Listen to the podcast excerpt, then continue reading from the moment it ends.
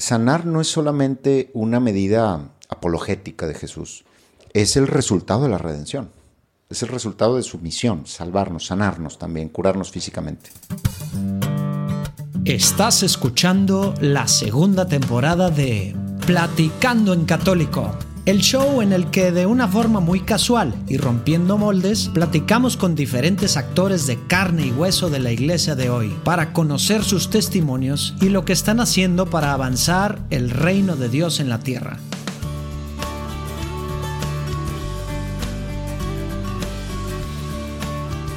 Bienvenidos a este episodio especial de Platicando en Católico. Primera vez que tenemos a, un sacerdote y a una consagrada.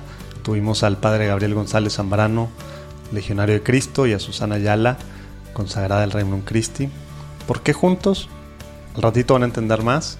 Básicamente eh, nos empiezan platicando padrísimo cada uno de su muy diferente caminar a través de la teología del cuerpo. Ella, él a través de, temas intelectuales, etcétera eh, y al final pues, se dan cuenta que la importancia de sanarnos, la sanación interior, de conocer quién somos, y eso es lo que han estado haciendo juntos. Algunos retiros muy padres que nos van a platicar cómo son, qué han hecho. Y, pues bueno, como que rompiendo paradigmas o, estigmas a lo mejor de, de, lo que es la sanación y lo que está pasando ahorita en la iglesia, así de una forma muy espiritual, muy padre, muy personal y al mismo tiempo muy abierta, muy transparente todo, ¿no? Muy a gusto. Creo que les va a gustar mucho este episodio, que para variar es largo, pero van a ver que vale mucho la pena. Eh, también tuvimos un coanfitrión nuevo, Mike Salazar. A ver qué les parece. No es la primera vez que lo tenemos de coanfitrión, pero sí el primer episodio que, que publicamos. Todavía no sale su primera, su primer episodio, su primera prueba, que medio la pasó. Vamos a ver si ustedes piensan lo mismo. Pasen en los comentarios a ver si les gusta. Si no, pues eh, dejamos de invitar a Mike. Y pues bueno, pues ya saben que Lalo ha estado complicado de agenda. Eh, no está con nosotros físicamente, esperemos que espiritualmente sí, ¿verdad Lalo? Pero bueno, esperemos que disfruten mucho. Se pone muy buena la cosa. Dios los bendiga.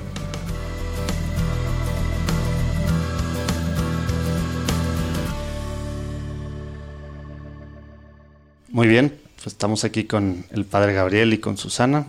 Antes de empezar esta edición especial con algo que no, no hacemos normalmente, eh, vamos a ponernos en presencia de Dios, Padre, Hijo y Espíritu Santo. Amén. Señor Jesús, te pedimos que estés aquí en medio de nosotros, Señor. Te pedimos que, que estés tú aquí hablando a través del Padre Gabriel, a través de Susana, Señor. Que podamos abrir nuestros oídos espirituales, que podamos darnos cuenta de lo que estás haciendo en la iglesia, Señor, hoy en día, Señor, que podamos mover nuestros corazones a amarla más, a servirla más, Señor. Te pedimos que te quedes con nosotros en estos momentos. Amén. Padre, Hijo Espíritu Santo. Muy bien. Pues sí, no es, normal que estemos con, con, Padre, con, una consagrada. Si quieren eh, presentarse eh, un poquito, quiénes son, antes de, que ya empecemos a, que nos platiquen qué, es lo que están haciendo. No sé si Susana.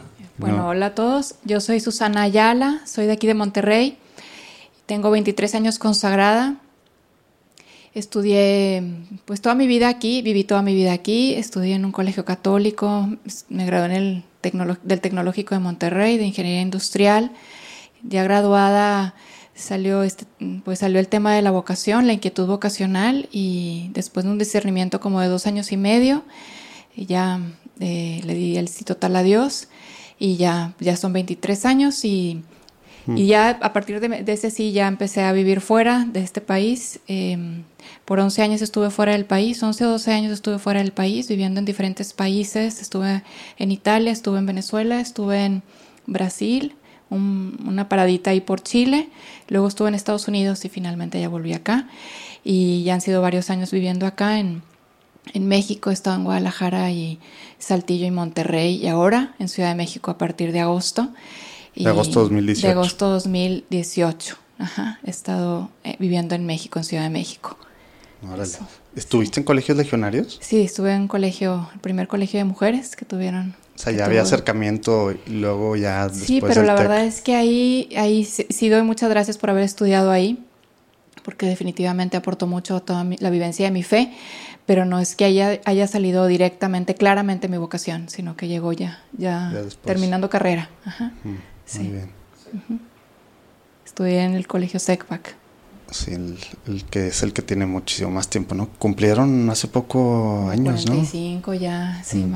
por ahí. ahí Muy bien. Le calculan mi edad. Entré cuando el colegio se fundó. cuando el colegio se fundó, empecé yo y mm, empecé en preescolar. Es de las que salen en la, foto de la generación así fundadora que le dicen. Bueno, sí. Y ahí estuve solo hasta tercera de secundaria. Luego me cambié a la prepa del colegio americano. Ah, ya. Ah, mira, no sabía eso. Sí. Muy bien.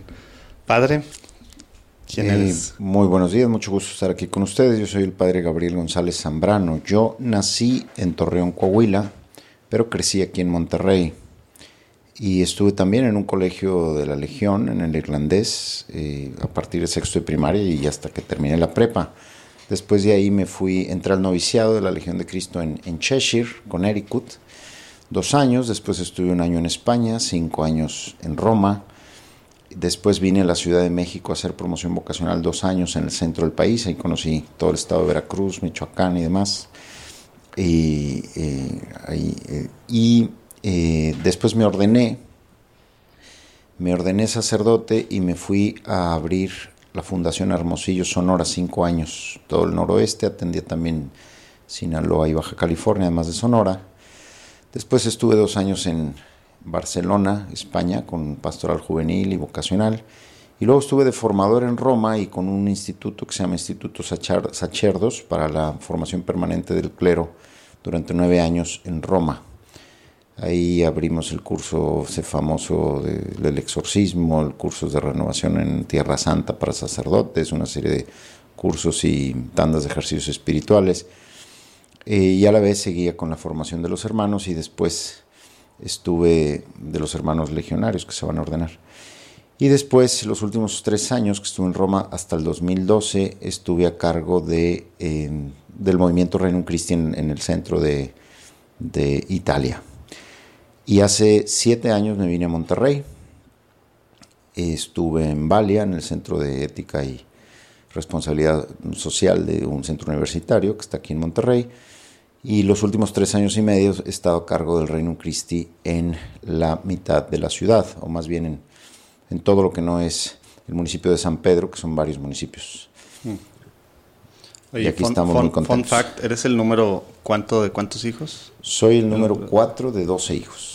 Así es, así es. Y para los que ya escucharon, eh, hace, bueno, algún episodio de la primera temporada tuvimos al hermano del padre Gabriel, Alonso, ahí les vamos a poner los show notes ahí por si no han escuchado, que, que es parte importante con la música en algo de lo que nos van a platicar ahorita el padre y Susana. Sí, Alonso es el número 12. Wow, pilonazo. Ni tan pilón, ¿no? Bueno. Oye, muy bien, pues muchas gracias, bienvenidos, gracias por estar aquí con nosotros y y entrando un poquito ya más como en, materia de lo que de lo que hacen, si quieres empezamos contigo, este, Susana, ya, ya, un poco más en lo individual. ¿Cómo es que van conociendo, van metiéndose más a este tema del, del Espíritu Santo, de la sanación interior? Platícanos un poco de, de, tu experiencia y cómo nace esto, ¿no? ¿De dónde viene?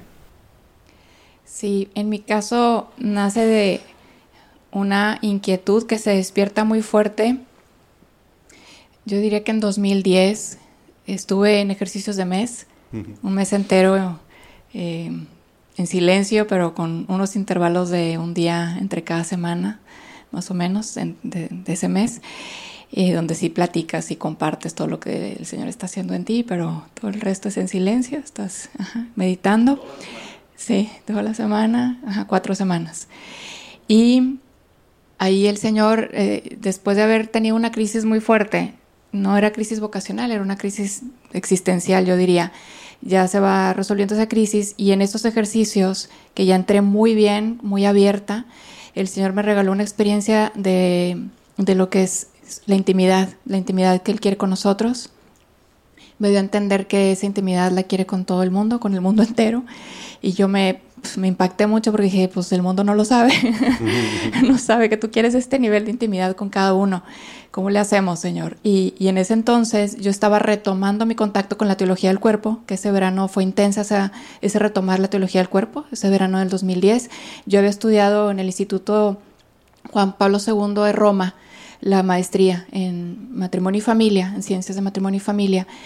Eh, con los grandes amigos de Juan Pablo II, como el señor Scola, con Griegel, el profesor Griegel. O sea, eran amigos. Juan Pablo II los había eh, asignado ahí a trabajar en ese instituto. Y a mí la teología del cuerpo ahí no, no me impactó nada.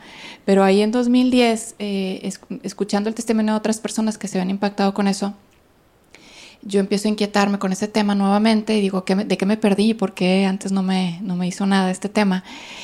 Y, creo que el Señor eh, detonó mucho con esa experiencia de intimidad, o sea, sí la ligué. O sea, pero eso fue antecito entonces de, los ejercicios espirituales, lo que estás fue diciendo. ajá, retomar el contacto ah, con teología y ya en los ejercicios como que hizo clic todo. Todo hizo, empezó a hacer más sentido. Mm.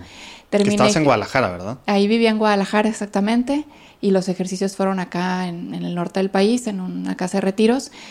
Y terminando los ejercicios tuve la certeza de que tenía que ir a algo así de teología del cuerpo, justamente con la gente la gente que me había vuelto a poner la inquietud de la teología del cuerpo. Había estudiado en Pensilvania, en el Instituto de Teología del Cuerpo, donde, donde enseña Christopher West, y dije, voy a ir voy a ir a eso. Entonces, antes de que se cumpliera el mes de haber acabado ejercicio, yo ya estaba en mi primer curso allá, que también fue muy providencial como acabamos yendo a ese, a ese curso. Digo acabamos porque fuimos otra consagrada y yo de, la misma comunidad. Y tomamos ese curso y ahí el Señor me volvió a ratificar en esa semana esa, esa experiencia de intimidad y ese llamado como a vivir con más plenitud mi vocación esponsal de ser esposa de Cristo, esposa del Señor y, y ya, y ahí con ellos... Eh, Oye, que con eso tienes que platicar, como te decían, algo platicaste cuando me has platicado antes tu, tu testimonio, te decían la novia o algo así, ¿no? Que estabas después de tu experiencia, estabas radiante. Y dices, ¿qué le pasa a esta que está enamorada? Se oye muy chistoso en español, pero, ajá, cuando regresé de allá Sí, tanto de ejercicios como después de este curso ya mi comunidad misma, pues que pues el termómetro más bueno para decirte si vas bien o vas mal, la comunidad, ¿verdad? Tiene que mm, como certificar que tú estás cambiando, que tú te estás santificando. Y ahí mi comunidad sí empezó a notar algo. O sea, Susana, a ti te pasó algo, a ti te hicieron algo. Cuando regresé de ejercicios, para bien, claro. Cuando regresé de ejercicios que contaba, yo les contaba a ellas las primeras mi experiencia. Una de ellas me preguntó Susana exactamente qué fue lo que te pasó. Y Saludos eh, porque no te entiendo nada, o sea, no, estoy entendiéndote. Y, entonces ya le dije, mira, eh, ah, piensa en esto, mi corazón tenía cadenas. Esa imagen me vino en ese momento. Mi corazón tenía cadenas, se veía muy feo un corazón con cadenas, o sea, yo vi esa imagen en mi mente cuando se lo estaba explicando. Y dije, y las cadenas de repente se rompieron, o sea, en ese momento se rompieron mis cadenas y mi corazón se supo que, que estaba hecho para amar y libre para amar y, y fue un una diferencia. Yo era anti-cursi y a partir de ahí me hice cursi. Bueno, no tanto, ahora sigo, sigo, soy regia, entonces yo diría que no tan cursi, pero de ser cero, de ser anti-cursi, me hice cursi. y dije, ¿qué está pasando? O sea, yo misma decía, algo, algo realmente pasó aquí. Y entonces mis compañeras de comunidad allá en Guadalajara empezaron a notar muchos cambios y sí me decían, Susana, es que a ti te pasó algo. Y yo, pues sí, sí me pasó algo. y ya regresando de, lo de teología del cuerpo de Pensilvania, sí me dijeron, este, yo les contaba otra experiencia donde había escuchado claramente que el Señor me llamaba esposa, en inglés bride, y yo contándoles, ¿verdad? Y ellas viendo eso, pues entre broma y, y también con mucho cariño me decían, me empezaron a decir the bride, o sea, la novia. y empezó ahí pues todo ese tema, ¿no? Se despertó muy fuerte en mí, estuve como tres meses exactamente, más o menos como en la nube, radiando y radiando todo esto. Y volví a mi segundo curso en enero, eso fue en octubre, y en enero volví a mi segundo curso. Y por ahí, en el, entre el primero y el segundo curso, yo eh, ahí en el instituto me, me enteré de un, de un seminario que daba un Bob Schutz, que yo no tenía ni idea quién era, y vi el nombre del, del, centro o instituto que él dirigía, que se llama John Paul II Healing Center, que está en Florida. Y no me preguntes cómo, pero al ver el título de ese seminario, que en ese entonces se llamaba como Integración de la Sexualidad, yo dije, a esto voy a ir un día, yo necesito esto, yo un día voy a ir a esto. Pero soy así como vamos por partes y dije, primero acabo esta certificación que me implicaba ocho cursos y al terminar estos ocho cursos me voy para allá, a Florida, a ver de qué se trata esto. Sabía que tenían mucho de fundamento de la teología del cuerpo, los de Florida, y dije, pues es, es de lo mismo, va de la mano. Y, y empecé poco a poco a escuchar testimonios de compañeros míos que habían estudiado, perdón, que habían ya tenido un curso allá y, y dije, eh, vale la pena, porque ellos me, me, hicieron ver cómo valía la pena. Bob Schutz ya había enseñado para entonces un curso de teología del cuerpo y sanación interior ahí mismo, en el instituto, pero nunca más volvió porque su estilo es muy distinto. O sea, fue muy buen curso, impactó mucho, pero él, él necesita todo un, todo un equipo que apoye en la parte de intercesión y el instituto se enfoca distinto, es más académico. Entonces, eh, en 2015, cuando yo ya acababa mi octavo curso allá, se llegó el momento o sea, fueron dije... Ocho, ocho, viajes que estuviste yendo allá. Sí, al final o sea, no fue nueve. Wow. Pero llegó el nueve fue como un plus, un regalo, porque fue un tema que yo quería mucho, que era la teología, la conexión entre teología del cuerpo y, y el Concilio Vaticano II. Mm. Y me fui a ese noveno curso, ya después de que había ido a Tallahassee, a Florida. Y eso fue en 2015, que yo fui con la idea de sí entender un poco más cómo podía aterrizar más la teología del cuerpo, porque a veces se puede quedar en algo muy teórico, pero sobre todo yo sabía que tenía que ir a sanar cosas, cosas de mi historia personal, de mi vida pasada, y, y no me equivoqué, o sea, no me, más bien el Señor tenía razón al verme puesto esa inquietud tan fuerte y haberla dejado tan clara de que yo que tenía que volver. Yo ya llevaba dos años ahí en terapia, caí en terapia, si se puede decir como por error, no la busqué yo, o sea, pero acabé yendo a terapia y dije, no, no, no, esto sí lo necesito mucho, yo no me voy de aquí hasta que no me den de alta y al final estuve dos años, diez meses en terapia. Fue muchísimo, pero es que en ese inter yo, eh, viviendo aquí en Monterrey, Porque muchísimo, viajé mucho. Hay gente que está toda la vida, digo, y es algo ya cada vez más normal, ¿no? Antes sí estaba medio estigmatizado Pues esa yo creo parte, que, ¿no? que tendría que haber Pero, pues, sanación teoría, y, y- y llega un momento en que puede, puedes dejar Ah, de ¿sí? ir. Yo sí lo creo firmemente. Estamos hechos para estar sanos. De hecho, de la primera certeza que el Señor me regaló, convicción fuerte que el Señor me regaló durante la terapia, porque fueron varias. Un día al final de la sesión, mi terapeuta me preguntó, Susana, ¿qué te llevas de, esta sesión? Y les digo, era la primera o segunda sesión. Y en ese momento me vino así una como claridad y le dije que Dios nos quiere sanos. Y, y me emocioné mucho, como dice, tengo que hacer algo porque más gente esté sana. Y en la terapia pasaron muchas más cosas. El Señor como que ya me iba preparando por este camino de, de la sanación.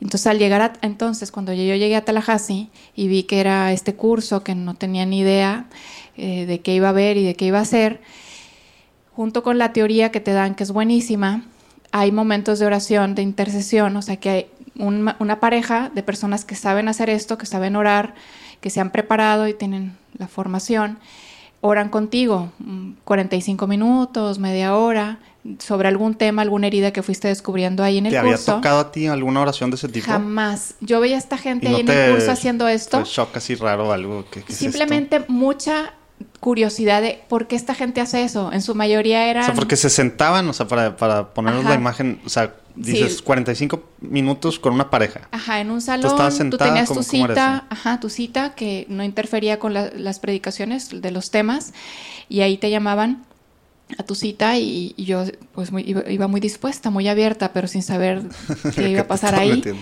Fue muy sencilla mi, mi, mi cita, o sea, realmente yo, como yo pensaba que yo ya estaba muy sana, porque ya llevaba dos años en terapia, yo sacaba, yo decía temas, pero como si ya estuvieran vistos esos temas. De hecho, en esa sesión, una de las que estaba intercediendo me dijo, Susana, estás hablando de tus papás y me dice el Espíritu Santo que te regreses a ese tema. Y yo, no, no, no, yo con mis papás ya estoy muy bien, ya su tema superado, yo ya todo, o sea, estoy muy bien, muy en paz. Vamos al siguiente tema, ¿no? Y yo seguí hablando, ¿no? Pero ahí ve- veo claramente que sí, el Espíritu Santo sí la estaba, a ella le estaba inspirando que tocáramos ese tema porque todavía faltaba mucho que ver del tema de, de mis papás, de situaciones que yo he vivido con ellos.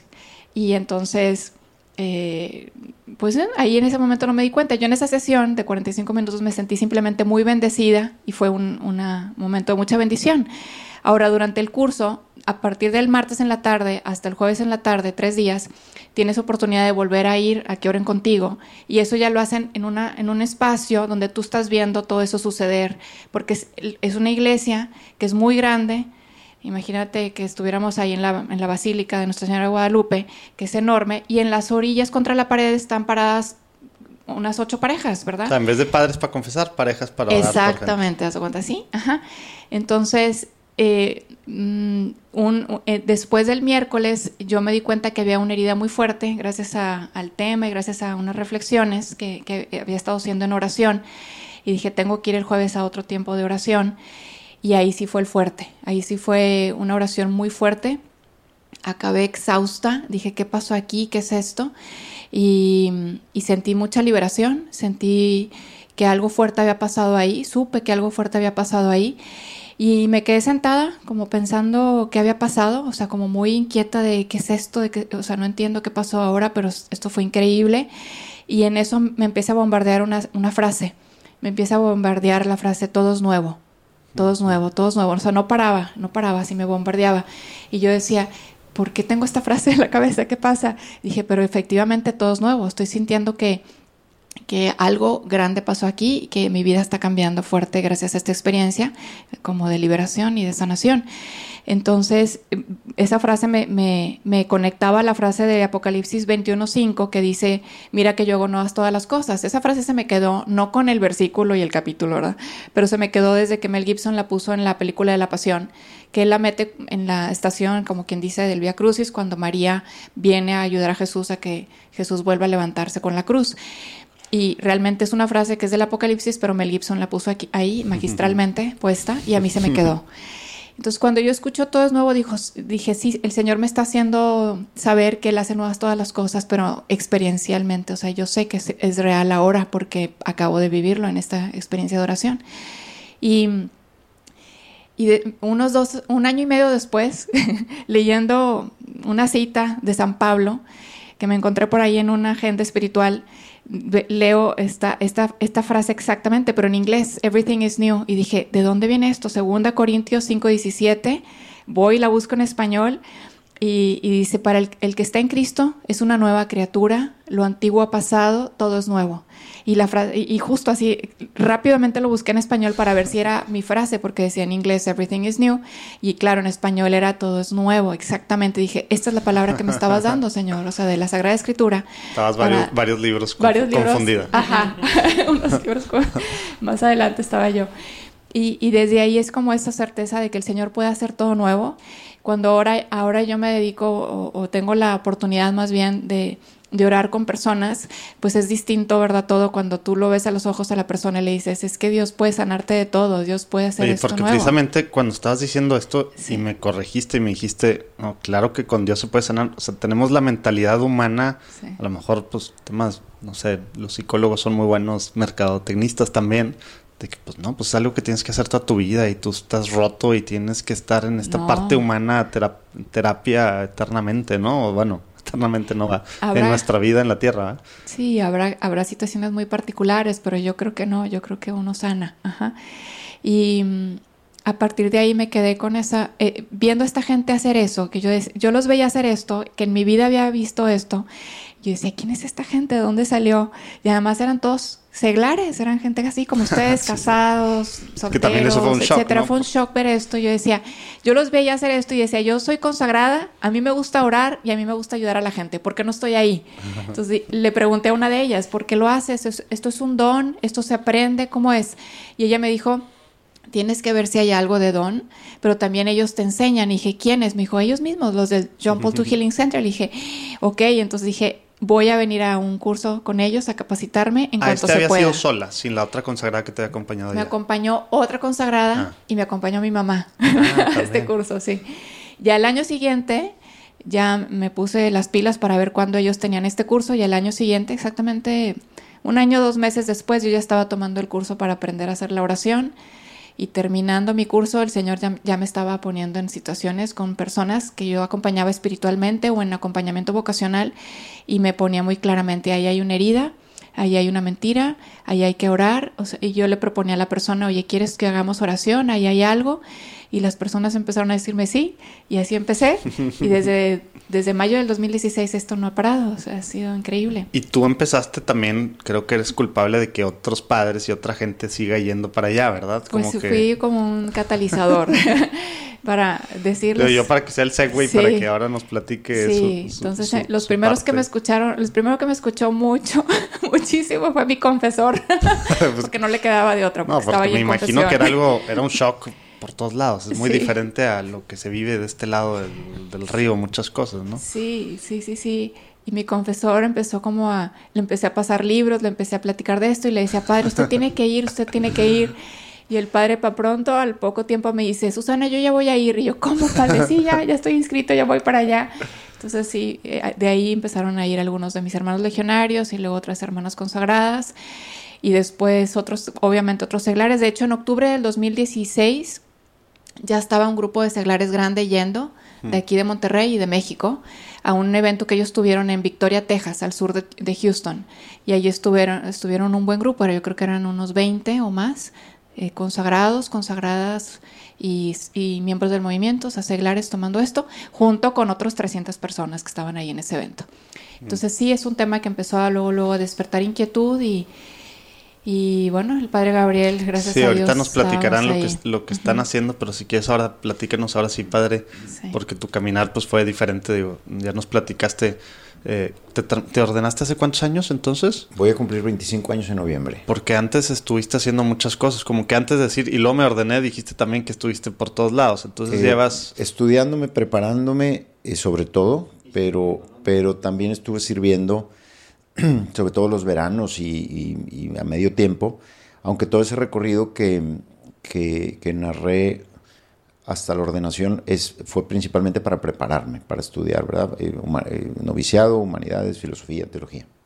Y, de, y, de, algo, digamos, como lo que estabas haciendo, que es algo, digamos, voy a ponerlo, no, no sé cómo etiquetarlo, a lo mejor no deberían etiquetarlo, pero es algo más clásico, por así decirlo, al menos en nuestras estructuras actuales de la iglesia, etcétera ¿Cómo, ¿Cómo caes en algo como lo que nos estaba platicando Susana? ¿Cuál es tu historia? Eh, muy, muy interesante tu pregunta porque, porque, mira, yo te voy a... Es una cosa que en los retiros que Susana y yo estamos haciendo, a veces en la introducción yo explico esto, que responde un poco a tu pregunta. Yo pasé como tres, tres etapas de cómo afrontar la evangelización. Eh, tres enfoques. El primero que no es el que recibí en mi familia, pero sí es el que recibí en mi entorno, un poco en el colegio y un poco en el entorno católico en el que yo me movía, em, era más moral, es decir, eh, compórtate bien, cumple los mandamientos y va a haber paz en tu corazón, tu conciencia va a estar tranquila y vas a dormir en paz, te vas a relacionar más, vas a estar más cerca de Jesús y todo eso es muy válido y, es un, digamos, un enfoque muy válido. Em, de hecho, Jesús en el Evangelio dice, ¿verdad? Eh, si me amas, cumplirás mis mandamientos. O sea, es, es importante este enfoque. Pero como todo lo humano es insuficiente. Cuando yo fui a trabajar a Europa, me encontré con una sociedad bastante descristianizada en la que lo último que quieren escuchar es que tú les digas cómo deben comportarse, ¿verdad? O sea, no te metas con mi vida, esa es la mentalidad. Y más bien la pregunta ahí no era cómo debo comportarme, ahí la pregunta es cómo me muestras tú, cómo me demuestras tú que Jesús es verdadero. ¿Cómo me muestras y me demuestras tú que la iglesia no es una institución meramente humana? ¿Cómo me demuestras que Jesús realmente existió? Que los evangelios realmente lo, lo, lo escribieron personas que conocieron a Jesús. ¿Cómo me demuestras tú que hay una conexión? Si Jesús verdaderamente es el Hijo de Dios, que ya es difícil, ¿verdad? Que me lo muestres. Eh, ¿Cómo me conectas tú a Jesús con la iglesia de hoy? O sea, dale validez, ¿verdad? A lo que me estás proponiendo. Más desde un punto de vista intelectual, ya no tanto moral de comportamiento, sino de comprensión. Y entonces yo trabajé muchos años en ese segundo, esa segunda etapa, mucho mucho trabajé, leí mucho, estudié mucho, confronté mucha gente, entrevisté mucha gente, pregunté muchas cosas. Eh, y la verdad, mm, eso me sirvió mucho para yo comprender mucho mejor mi fe. A veces cuando se acerca alguien a decirle, oye, ¿y tú cómo me muestras esto? Le digo, mira, es como si un doctor que te pide una, que, que te receta una medicina, le estás pidiendo que te la justifique es que no te puedo explicar en 10 minutos lo que él ha estudiado 12 años o más, ¿verdad? O toda una vida de experiencia, ¿no? No te la puedo transmitir en 12 minutos, créeme. O sea, yo ya pasé ese proceso, yo ya me hice esa pregunta y créeme que la verdad está en Jesús, ¿no? eh, créemelo porque, porque si no yo no estaría aquí, ¿no? Bueno, entonces ese proceso muy válido también y también insuficiente como el primero, como todo lo humano, porque pues te das cuenta que efectivamente hay gente que decían, wow, qué brillante, fíjate, nunca lo había visto, qué interesante esto que me citaste, este cardenal o este teólogo o esta reflexión tuya y wow, qué interesante, pero yo me quedo con mi idea y tú te quedas con la tuya, ¿verdad? Sí, no removí algo y de profundo. aquí no nos movemos, efectivamente. Entonces, ¿qué sucedió? Que eh, entré en una tercera etapa, en, en el enfoque evangelizador, precisamente porque empecé a ver, tú, utilizaste una expresión hace un momento que me llegó, dices, estamos rotos, dice. Y yo empecé a darme cuenta que todos estamos rotos, todos estamos rotos, todos. Y, y cuando abría yo el Evangelio, yo no veía a Jesús diciéndole a la gente que se portara bien. Sí lo hace, ¿eh? pero lo hace pocas veces. Yo no veía a Jesús demostrando que Él era el Hijo de Dios. Sí lo hace, sí lo hace. Y dice, si no creen por mis palabras, al menos crean por mis obras pero lo hace muy poco. Yo veía que lo que más hacía Jesús era acercarse al roto, al débil, al sufriente, y le, y, y le ayudaba. O sea, digo, Jesús dedica el 90% de su tiempo a ayudar al que está necesitado. Y luego, el tema de los, por ejemplo, de los, de los samaritanos, ¿no? Él constantemente cita a los samaritanos como personas que son herejes, y él sabe que son herejes porque después del exilio nosotros sabemos que se mezclaron con otras religiones y por eso los judíos los tenían aparte, ¿verdad? Porque no tenían la fe judía pura. Y sin embargo Jesús dice, eso es verdad, porque Jesús no es un hereje, ¿verdad? Jesús pide, dice, hasta la última, eh, hasta la última ypsilon, ¿verdad? Hasta el último punto de, de, de la ley se va a cumplir. Sin embargo, dice, tuvo compasión.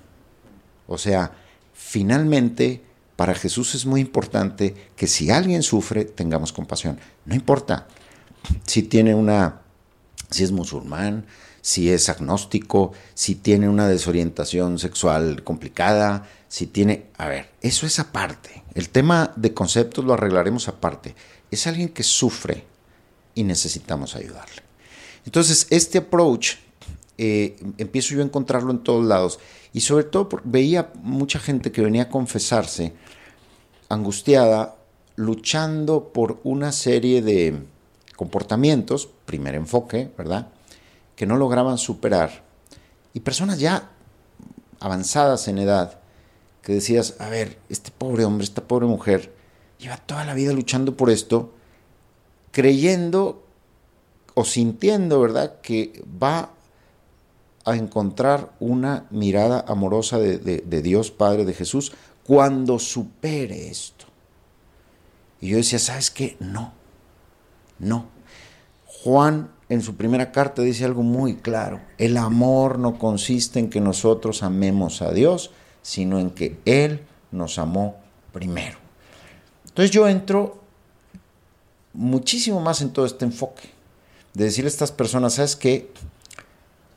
Déjate amar. O sea, eh, ya haz uso de tus dividendos. Llevas toda la vida luchando. Es que, ¿qué tan? me está tratando de acordar quién es el Santo Padre que dice, digo, que habla mucho de eso del, del, del demonio como el acusador, ¿no? En el sentido de, sí. de, pues sí, o sea, hacernos, obviamente somos indignos, ¿no? Pero de recordarnos que por nuestro mugrero personal, pues sí, no, no merecemos el amor de Dios hasta que esto, lo otro, lo otro, todo lo que estás diciendo, ¿no? Pero como Así que es. este tema este del acusador que nos estamos viendo. Es interesante porque San Pablo dice, hay alguien que te acusa, tienes alguien que te defienda, que es Jesucristo. Y dices, ¿cómo? ¿Que no era Jesucristo el que me iba a juzgar ya? ya? Sí, Jesús me va a juzgar para perdonarme, no me va a juzgar para condenarme. El enemigo me juzga para condenarme. Jesús me juzga para perdonarme, para redimirme. Y, eso es bellísimo, o sea, realmente, el, porque Dios no envió a su Hijo al mundo para condenar al mundo, sino para que el mundo se salve por él. Son palabras del Evangelio, ¿no? Entonces yo empiezo a predicar este tipo de cosas y yo empiezo más con este tercer enfoque que lo podemos describir así, dime qué te duele, que aquí, dime de qué sufres, que aquí está Jesús que te quiere ayudar. Y ese enfoque no se resiste nadie. O sea, no se quedó en el confesionario, ya empezaste tú a ver como que era una constante Sí. y ya empezaste a predicar de esto. Es que es un enfoque de vida. La forma Sí, pero el cambio del segundo nivel que nos platicabas Sí. a este, o- digo, no sé si los pusiste como niveles, ¿no? Pero sí, sí, pero el se da en la es- confesión, el ¿no? primer enfoque es moral en todos los sentidos, dentro y fuera de la confesión. El segundo enfoque es más intelectual, que se da sobre todo, también se da en la confesión, pero se da sobre todo en, en encuentros este, académicos y en cenas y en, eh, y en personas que se acercan por distintos motivos. Y también se da en todas las pláticas y retiros y demás. Tienes esto en cuenta, tengo que mostrar y demostrar. El tercer enfoque, yo puse el ejemplo de la confesión porque quizás ahí es donde, donde más se empezó a dar, pero en realidad era un enfoque en general en todas las dimensiones, ¿no? de, de- de la vida apostólica, de, mi personal. Y yo creo que ahí es donde Susana, eh, quizás escuchándome en reuniones, me dijo, padre, tienes que ir a Tallahassee. Tienes que ir a Tallahassee. Y yo, sí, sí, sí. Susana estaba lanzando el anzuelo a ver quién se ganchaba. Ah. El confesor fue el primero. No, no, no, no, no, no es así, tampoco iba con cualquiera, o sea, eran, eran- fue, fue- fue muy puntual y, y unos, o sea, hermanos míos muy puntuales y el padre Gabriel me- lo escuchaba yo en las homilías y sí decía, tiene que ir, tiene que ir, y el padre es súper abierto desde el día número uno que le, que le dije, padre, está esto. No te dijo, estás loquita. No, desde el día número uno como que le, le llamó la atención y dijo, sí, sí, sí, está bien, ajá, cuéntame más y sí, está puestísimo. La evangelización de hoy en día presenta retos enormes. Hay un abismo que cada vez separa más a las audiencias creyentes de las no creyentes. ¿Cómo podemos estar a la altura de la misión? Lumen Media es un proyecto dedicado precisamente a la evangelización en las redes sociales. En nuestras plataformas puedes encontrar contenido entretenido, informativo y diseñado especialmente para ayudarnos a evangelizar mejor como católicos. Búscanos en Instagram, Facebook y YouTube. Nos vemos ahí.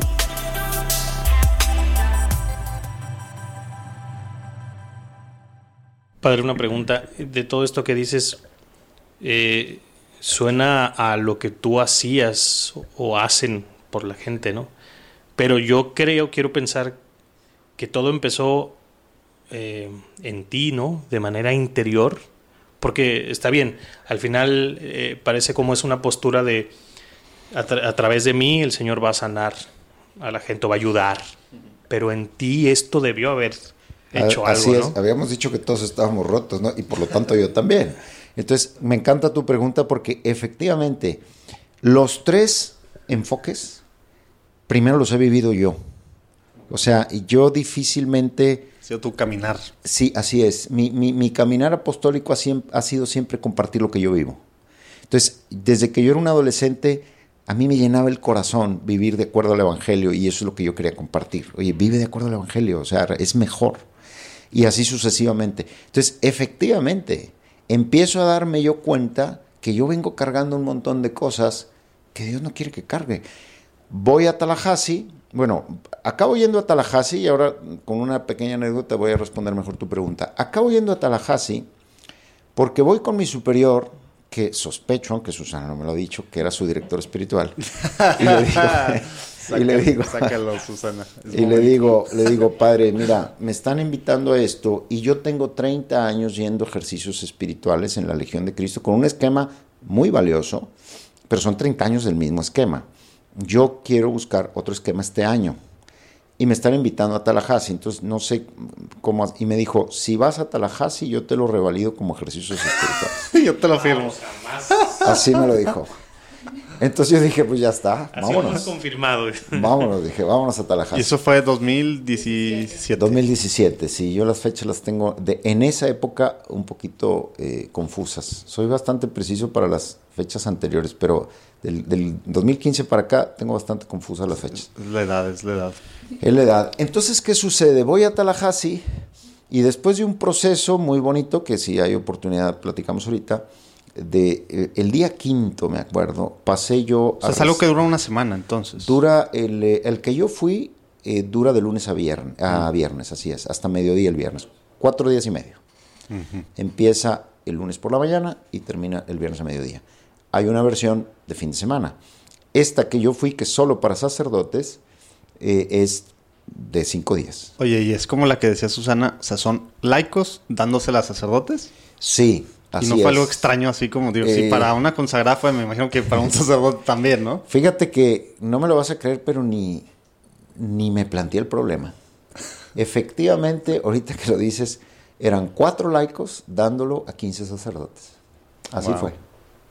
Así fue, efectivamente. Y los 15 sacerdotes recibiendo. En ese momento de oración que describía, que describía, fíjate, no lo había pensado, ¿eh? efectivamente.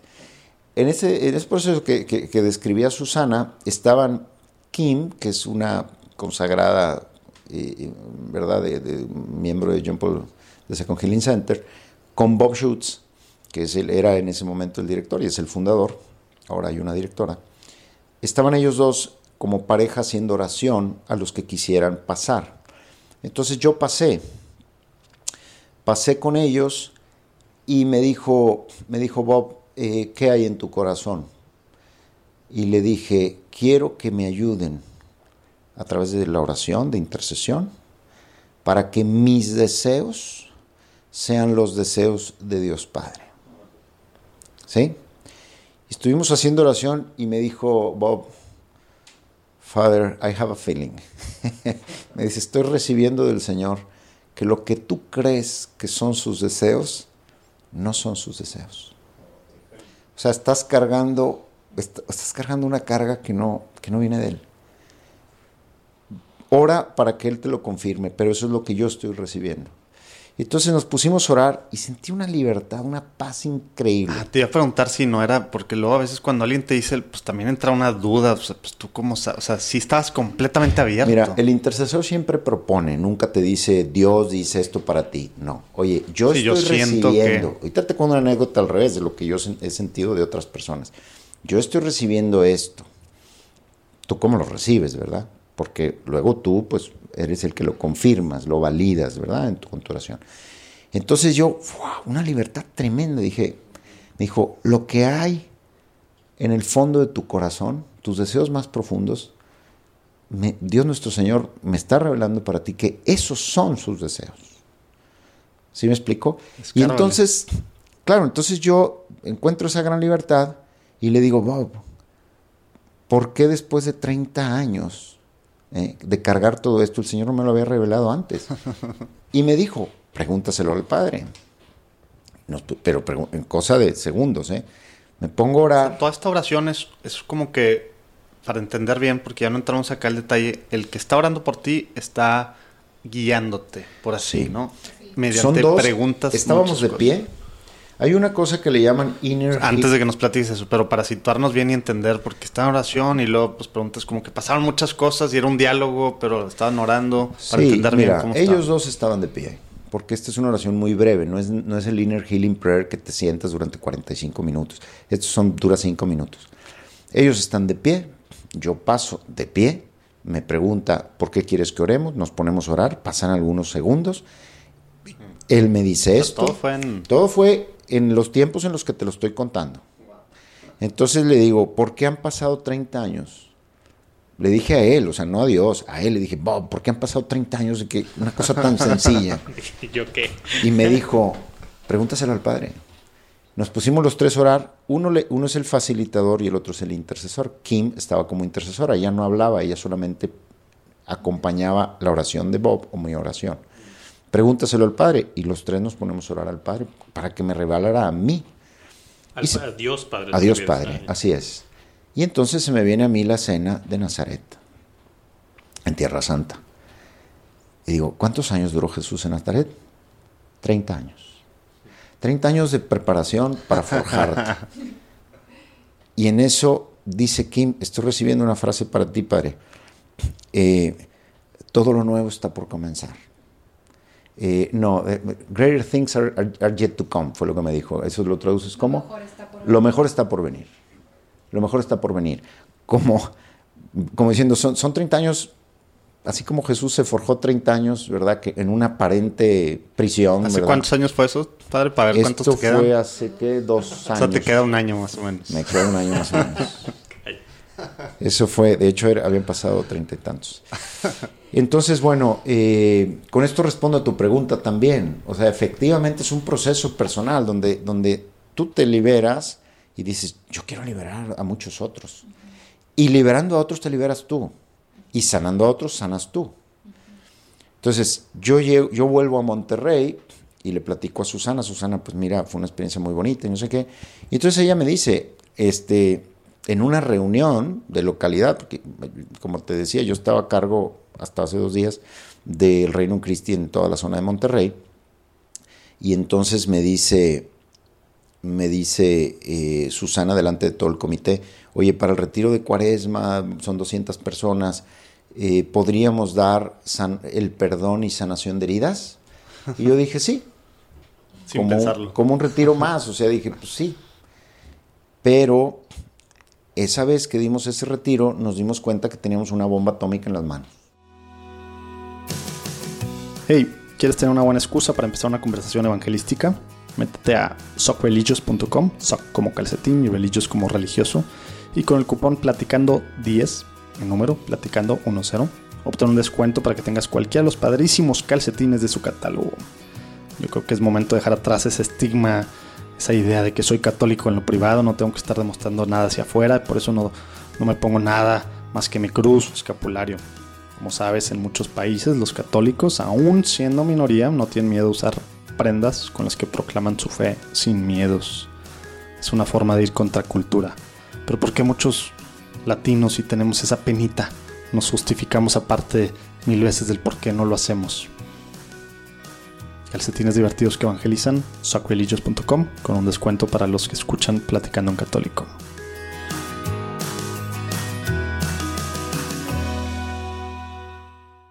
Oye, pero los, no sé si los recipientes, los que fueron al retiro, ¿quiénes eran entonces? Esa parte me perdí. ¿Eran gente que ya estaba en el movimiento?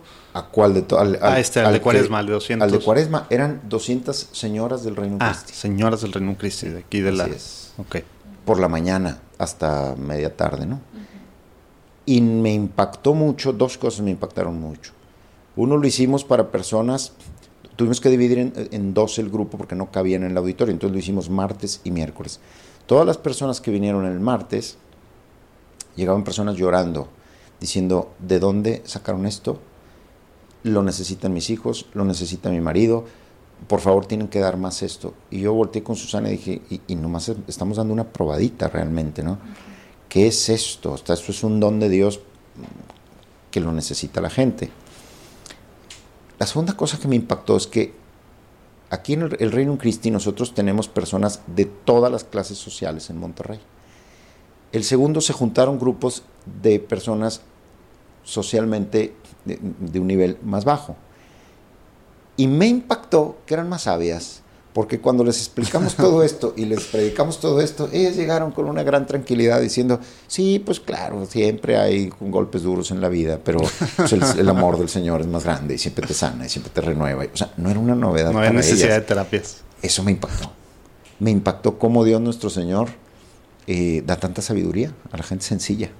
Porque era gente muy sencilla y, y pues muy familiarizada con el amor de Dios. Entonces todo esto que nosotros tenemos que ir a Estados Unidos y terapias y, este, resulta que y psicología y teología y no sé cuánta cosa, esta gente por la gracia de Dios y la iluminación de Dios nuestro Señor, la sabiduría de Dios, lo han vivido toda la vida. Entonces eso me impactó y como Jesús dijo, te doy gracias, Señor del cielo, del cielo y de la tierra, porque has enseñado estas cosas a los sabios y se las has ocultado a los sabios entendidos y se las has revelado a la gente sencilla, sin agraviar a los primeros. Oye, pero entonces esto fue ya, digamos, empezando 2018, me imagino. no, eso todavía era 2017. ¿No, era el de Cuaresma? Ah, entonces fuiste al principio de año, fuiste allá. Fui en febrero. febrero. Ah, ah, entonces regresaste directo a... Sí. y fue la probadita y de repente cómo se empieza a dar, platíquenos de este tema, los retiros de ID, etcétera, eh, cómo, cómo se va dando, porque sé que fue un proceso, pues me imagino que algo similar, así había este retiro que daría, pues empezamos a dar esto. Mira, yo, te, yo te respondo en síntesis y, Susana tiene más detalles. Este, empezamos dando estos retiros, no teníamos ni siquiera un nombre claro, a, los, a ese no le llamamos, le llamamos así, de perdón y sanación de heridas.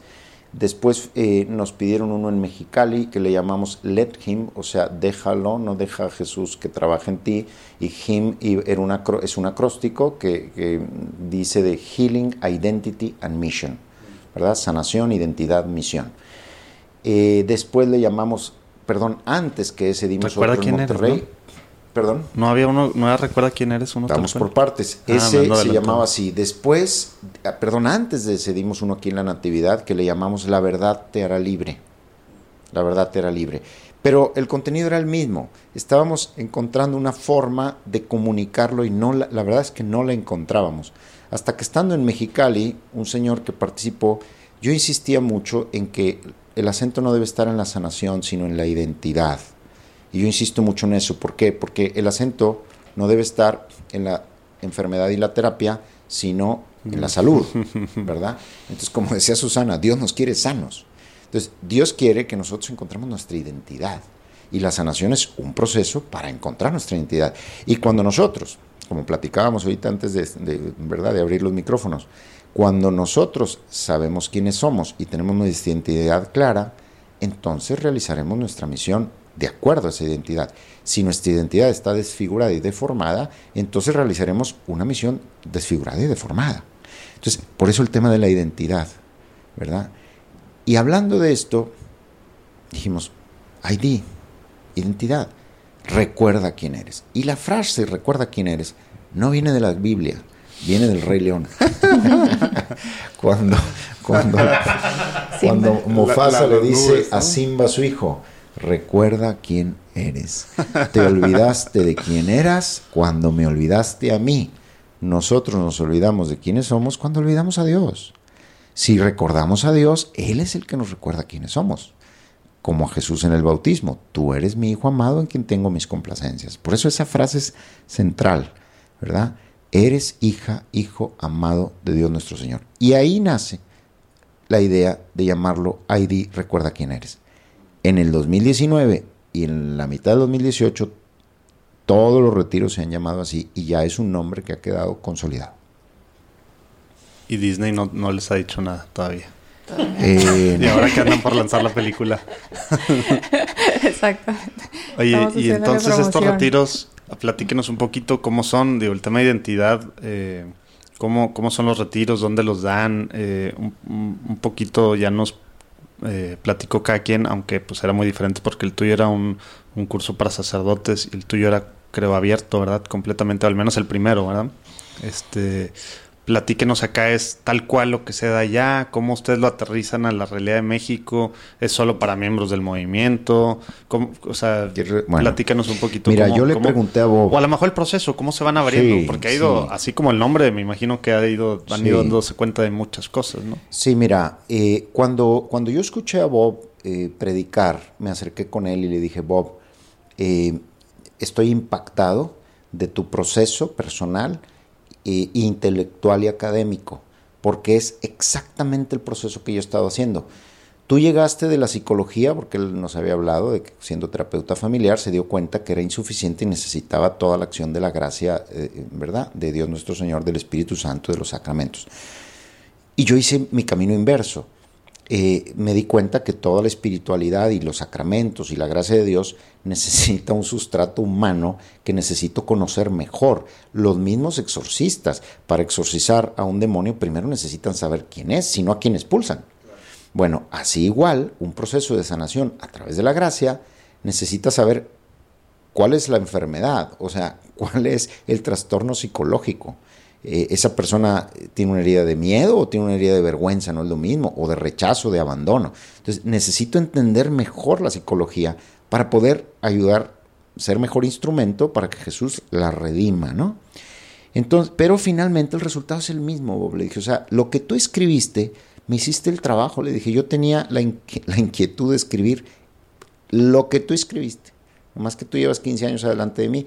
Entonces, eh, ¿qué hacemos? Y me dijo, me da mucho gusto lo que me dices porque yo no hablo español y yo he recibido muchas veces en oración el deseo de que alguien de habla hispana difunda esto en América Latina. Sin embargo, me dijo, sin embargo, eh, esto no puede ser parte del John Paul II Healing Center, lo que ustedes hagan, porque ustedes tienen su propio carisma institucional y su propio carisma personal. Entonces, no está John Paul II ahorita en, en condiciones de empezar a abrir como sedes por todos lados. No. yo necesito consolidar esto. Tú arráncate con Susana y con el equipo que quieras, de acuerdo a tu carisma. Puedes utilizar lo que quieras de mis libros que te sirva, eh, pero vamos a ver el Espíritu Santo por dónde los va guiando ustedes y por dónde nos va guiando nosotros. Y así nos arrancamos. Y hoy en día, eh, una buena parte eh, de los retiros que nosotros damos, la verdad es que es de la cosecha de Susana y mía, de nuestra propia experiencia, de nuestra propia reflexión pero una parte importante sí coincide. La base, digamos. Sí, pero no es, no es tal cual lo que él da, ni mucho menos. Hola amigos, soy Alonso y les presento este disco acústico de sanación que he grabado, gracias a Dios, y a muchos hermanos en Cristo, disponible en cualquier plataforma digital como Spotify o iTunes. Lo puedes encontrar como Alonso Day o Recuerda quién eres. Muchas bendiciones y espero que estas canciones les ayuden tanto como a mí. Tú eres mi hijo.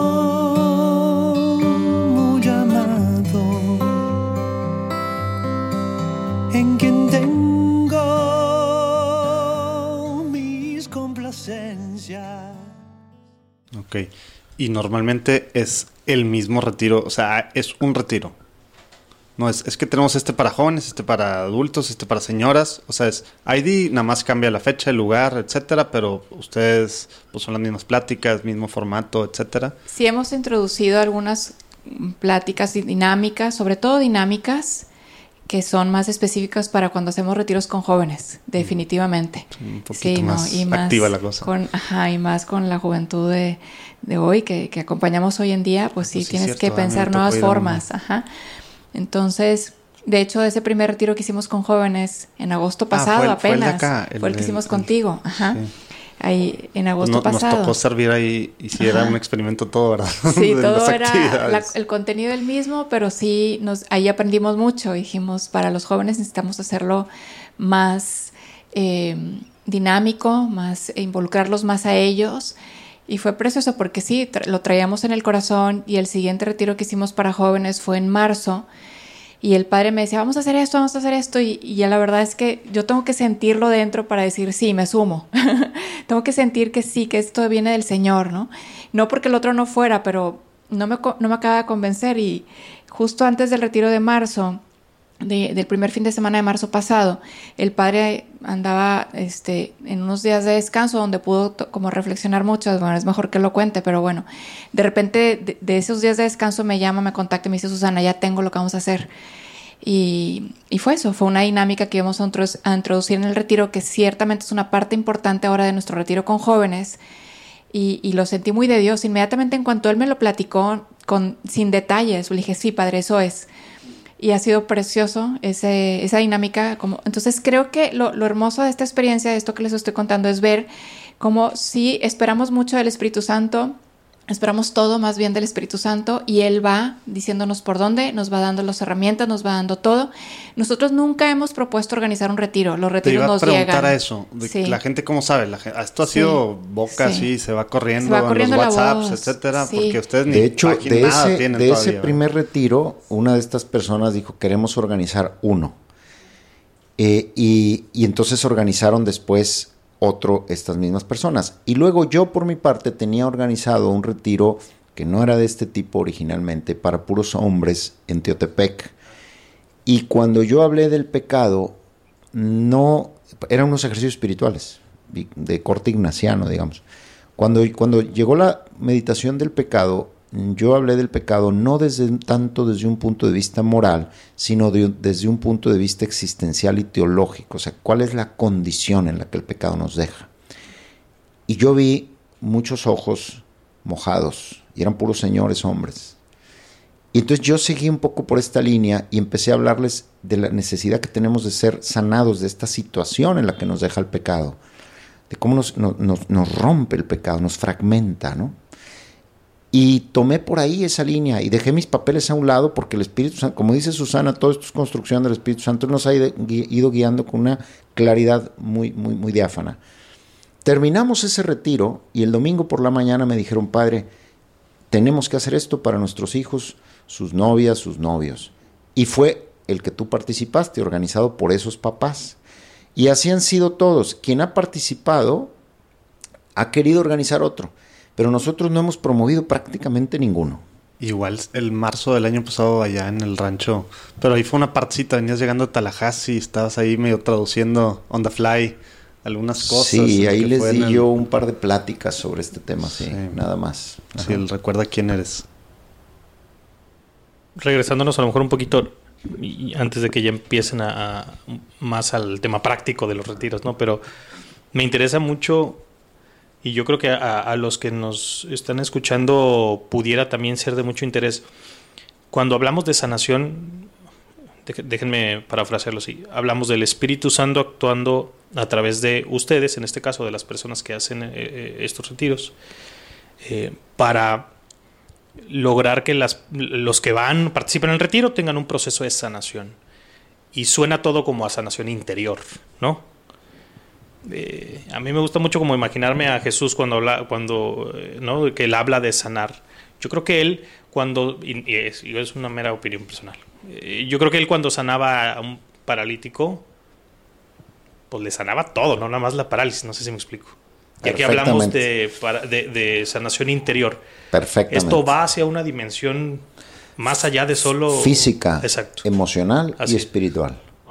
Si nosotros tomamos el capítulo 61 de Isaías, dice claramente, cuando profetiza de cuando vendrá el Mesías, el Salvador, eh, perfectamente dice que consolará a los afligidos, que los cojos caminarán, sanación emocional, sanación física, y que le elevará a los cautivos, a los cautivos, y que cargará sobre sí nuestras iniquidades y pecados, y que por sus sufrimientos nosotros seremos liberados, sanación espiritual. Entonces, Jesús sana a toda la persona. De hecho, tenemos un defecto hoy en día en nuestra cultura, que hemos fragmentado demasiado a la persona. Entonces tienes un especialista de los dientes, otro del oído, otro de psicólogo, pero psicólogo si tienes un tema este, también de psiquiatría, entonces es la medicina y si no, sin la medicina. Está bien, eso obviamente es un plus, porque tenemos especialistas. Pero el concepto de que el hombre es el que está sano, no, no la enfermedad, no, no, hay, eh, no hay enfermedades, hay enfermos, no sé si me explico. Y el enfermo es un todo, en su espíritu, en su, en su psicología y en su físico. Jesús viene a sanar a toda la persona, efectivamente, así es. Oye, que aún en la medicina hay una corriente ahorita, ¿no? Integracionalista o algo así, ¿no? Que como que tratan, digo, de una parte 100% humana, pero precisamente es, pues es que está haciendo algo para el hígado que te está afectando el estómago, pues no sirve nada, ¿verdad? Etcétera, así es. etcétera. Así es. Oye, y, y siguiendo, digo, el tiempo, estamos en, tiempos eh, ya muy apenitas, pero quisiera que nos platicaran eh, sobre este tema de, de, lo que están haciendo. Eh, digo, hay gente, bueno, ahorita viene, viene un retiro que este sí es, lo, si nos puedes platicar, Susana, sí, porque sé que tú eres la organizadora máxima, a finales de agosto viene ahora sí Bobby Barchutz, hay un retiro para sacerdotes, otro para laicos, o no sé si el mismo. ¿Cómo está? Platícanos un poquito de eso y luego ya también de cómo la gente con las cosas nuevas que están haciendo, cómo pueden saber, este, a lo mejor eh, un poco más de, pues que ya no sea, pues a ver si me llega el invito, porque esto parece que pues si alguien te invita, porque aparte eh, lo organiza alguien que fue un retiro anterior y se llena luego, luego el retiro, ¿no? Entonces entiendo que ahora la idea es pues que más gente pueda tener acceso a, los retiros, ¿no? Entonces, ¿cómo va la gente a saber esto? nos platiquen un poquito lo que punto, Tocas un punto importante. efectivamente, mm, nosotros hemos recibido en el 2019 29 peticiones de retiros. El de noviembre, que va a ser aquí en Monterrey, del 9 y 10 de noviembre, lo planeamos para 100 personas y ya se llenó. Entonces, hemos abierto 50 lugares más.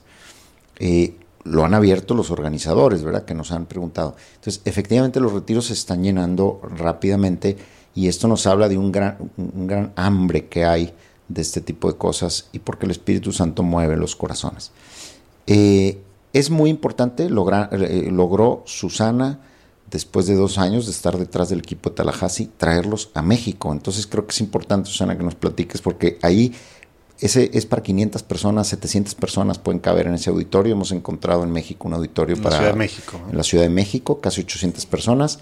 Y sí es importante que quienes deseen, eh, es una gran oportunidad porque pues pueden, caben muchas personas, ¿no? Sí, llevábamos desde 2016 queriendo que ellos vinieran acá a México y, y, ellos nos decían, sí, con mucho gusto vamos, pero está llena la agenda. Ellos están calendarizados ya con años, o sea, años de antelación. Entonces, finalmente, ellos en esa fecha me decían, pues para 2019, y a mí se me hacía lejísimo, y decía, Tan lejos que ni lo quisiste agendar, sí, no, siempre estuvimos ahí platicando, y de hecho, era, y la gente me empezaba a decir, Susana, yo quiero ir allá, pero me sale muy caro, yo quiero ir allá, pero no hablo inglés, o sea, ¿cómo le hago? Cuando haya algo aquí, avísame. Entonces yo traía mucho en el corazón toda esa gente que quería algo, pero todavía no le podíamos ofrecer nada para, para, para poder tener acceso a todo esto. Y en 2000, este año pasado, en 2018, agosto, pudimos traer a uno de los del equipo de John Paul to Healing Center, que es el hermano de Bob, es Bart Schutz. Él vino a darnos un curso justamente para como empezar ya a ver cómo, cómo hago esto de la oración, si yo he visto que el Señor me está llevando por ahí. Sustuvimos unas 100 personas. para capacitar a gente. Para capacitar a gente. Para que, sean facilitadores o intercesores. Sí, y la, realmente fue un poco de todo. Gente que ahí también mismo, ahí mismo recibió sanación durante el curso, pero con mucha apertura, un clima muy hermoso de oración en ese día y medio que nos dieron, menos de día y medio, fue algo corto, pero muy profundo.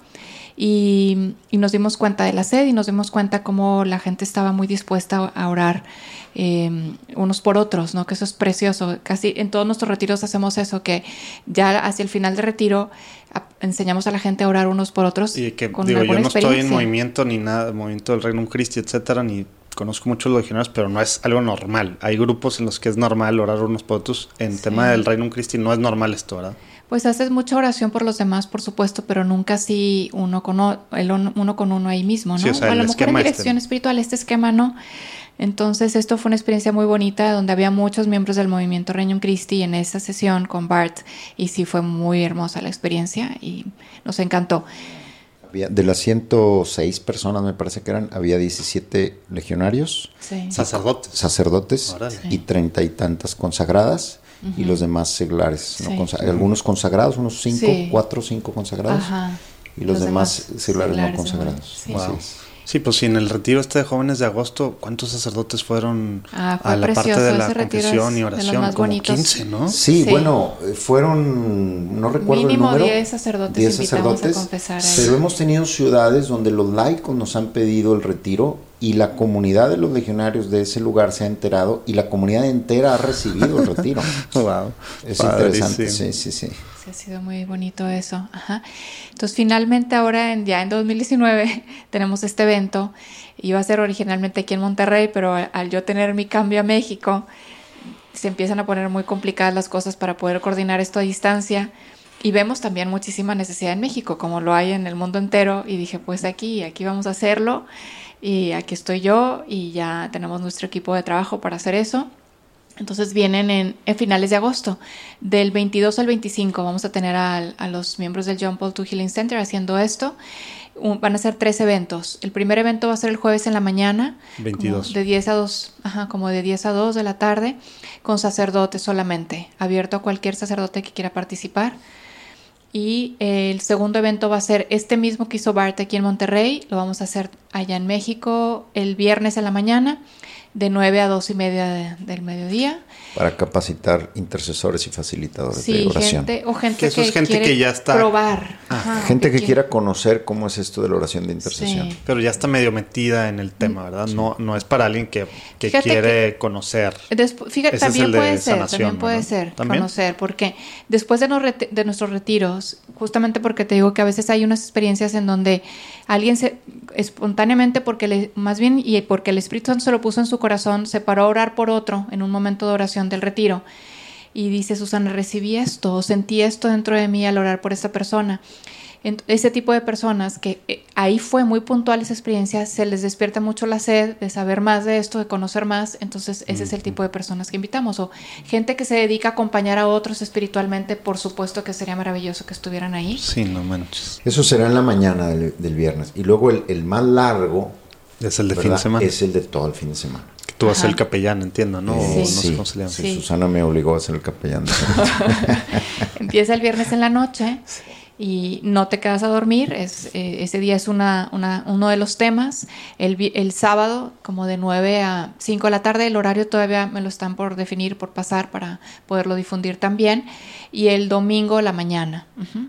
Entonces son esos tres días sin quedarte a dormir en el auditorio de uno de nuestros colegios de allá, el Instituto Cumbres Lomas. Vi que ya lo subieron en la página de JP2 Healing Center. Ya ahí está vamos a subir de en- Ahí a- se va a inscribir la gente. Digo, porque está larga, digo, si la quieres decir, pero igual la ponemos ahí para que nadie se confunda y lo vamos a poner por todos Sí, lados. ahí está la descripción y, y- y toda la información de esos tres eventos en la Ciudad de México.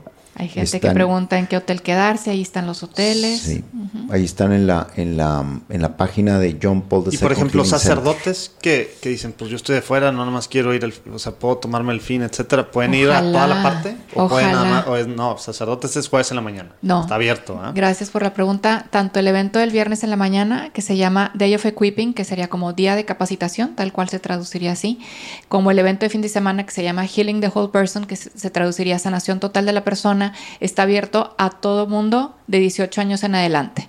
Puede ir cualquier tipo de persona. De hecho, me preguntaban, oye, yo quiero llevar a alguien, pero no es muy espiritual, Susana. No importa, Que con que venga abierto. se va a volver, no. Con que venga abierto ya es suficiente. Con que no venga la fuerza. Oye, y- Va a haber- habrá traducción simultánea, ¿eh? por Sí. si alguien no entiende bien Agarran inglés, que no tenga ese con problema, eh, efectivamente con aparatos. Y yo quiero decir una cosa, eh, ahora que decía Susana eso, si eres muy espiritual, poco espiritual, eh, estas personas, mm, es una opinión muy personal, están muy capacitadas, pero la gran fecundidad de su trabajo no consiste principalmente en eso, consiste en que son personas santas. Son personas que verdaderamente con toda humildad y con todo honor a la verdad eh, se han entregado a Dios y Dios obra a través de ellos con una eficacia, una sencillez, pero a la vez una eficacia maravillosa. Si tienes dudas o e- ese lugar para ir, quieres ver el rostro de Jesús, estas personas lo transforman, lo transmiten con su, con su santidad de vida. Oye, justo era la última pregunta que tenía antes de pasar. Bueno, tenía otra que me estaba saltando, pero eh, una de las cosas como que a veces por, eh, por cosas que a lo mejor hemos visto eh, en la tele o escuchado que se nos hacen extrañas, la palabra sanación en términos religiosos, espirituales, de, de repente para algunas personas tiene una connotación pues de locos, de, de cosas extrañas así, ¿no? Entonces precisamente quería, digo, nos escuchan obispos, padres, de monjes, muchísimos laicos, obviamente, para gente así como que, híjole, me suena medio extraño esto. ¿Qué le dicen a, a gente? No nada más, no espiritual, ¿verdad?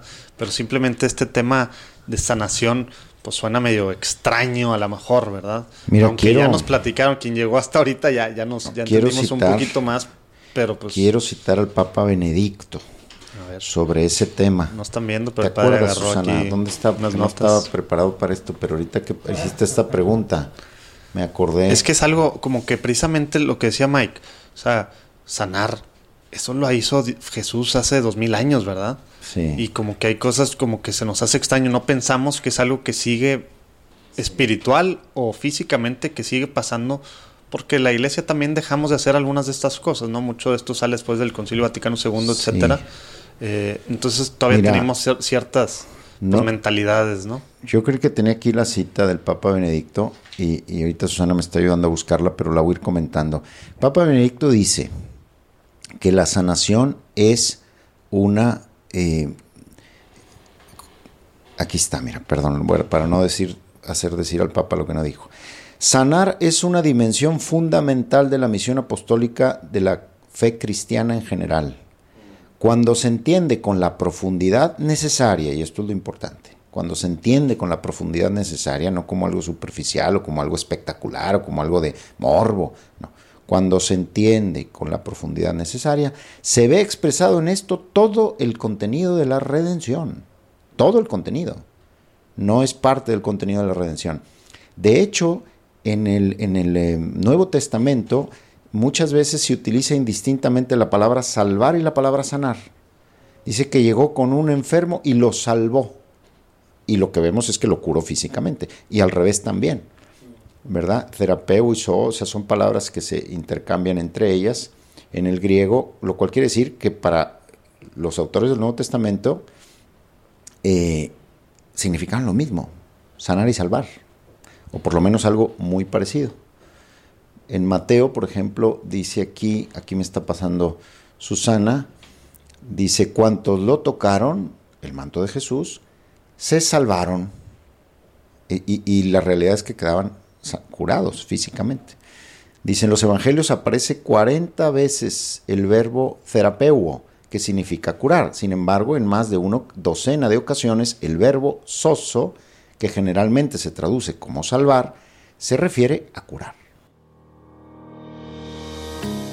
Del 23 al 25 de agosto estará el equipo del John Paul II Healing Center en la Ciudad de México impartiendo el retiro de Healing the Whole Person con traducción simultánea para quien quiera darse un fin de semana para que Dios lo sane de heridas que a lo mejor pensaste nunca podrían sanar por el tiempo que pasó o por la gravedad de las mismas. Dios hace nuevas todas las cosas. En jpehealingcenter.org puedes saber más información. Apúrate que se llena rápido.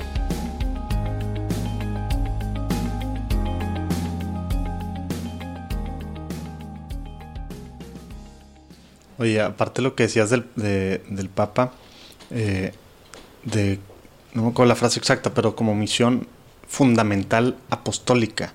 Y precisamente cuando te pones a leer, digo, no sé, el franciscano este eh, Michael, ¿qué es? Cannon, Scanlan, Francis Magnot, los que empezaron con muchos temas de sanación, dicen, es la forma en la que él Jesús evangelizaba así, la gente veía los milagros y creían, o sea, y veía lo que sanaba y creía.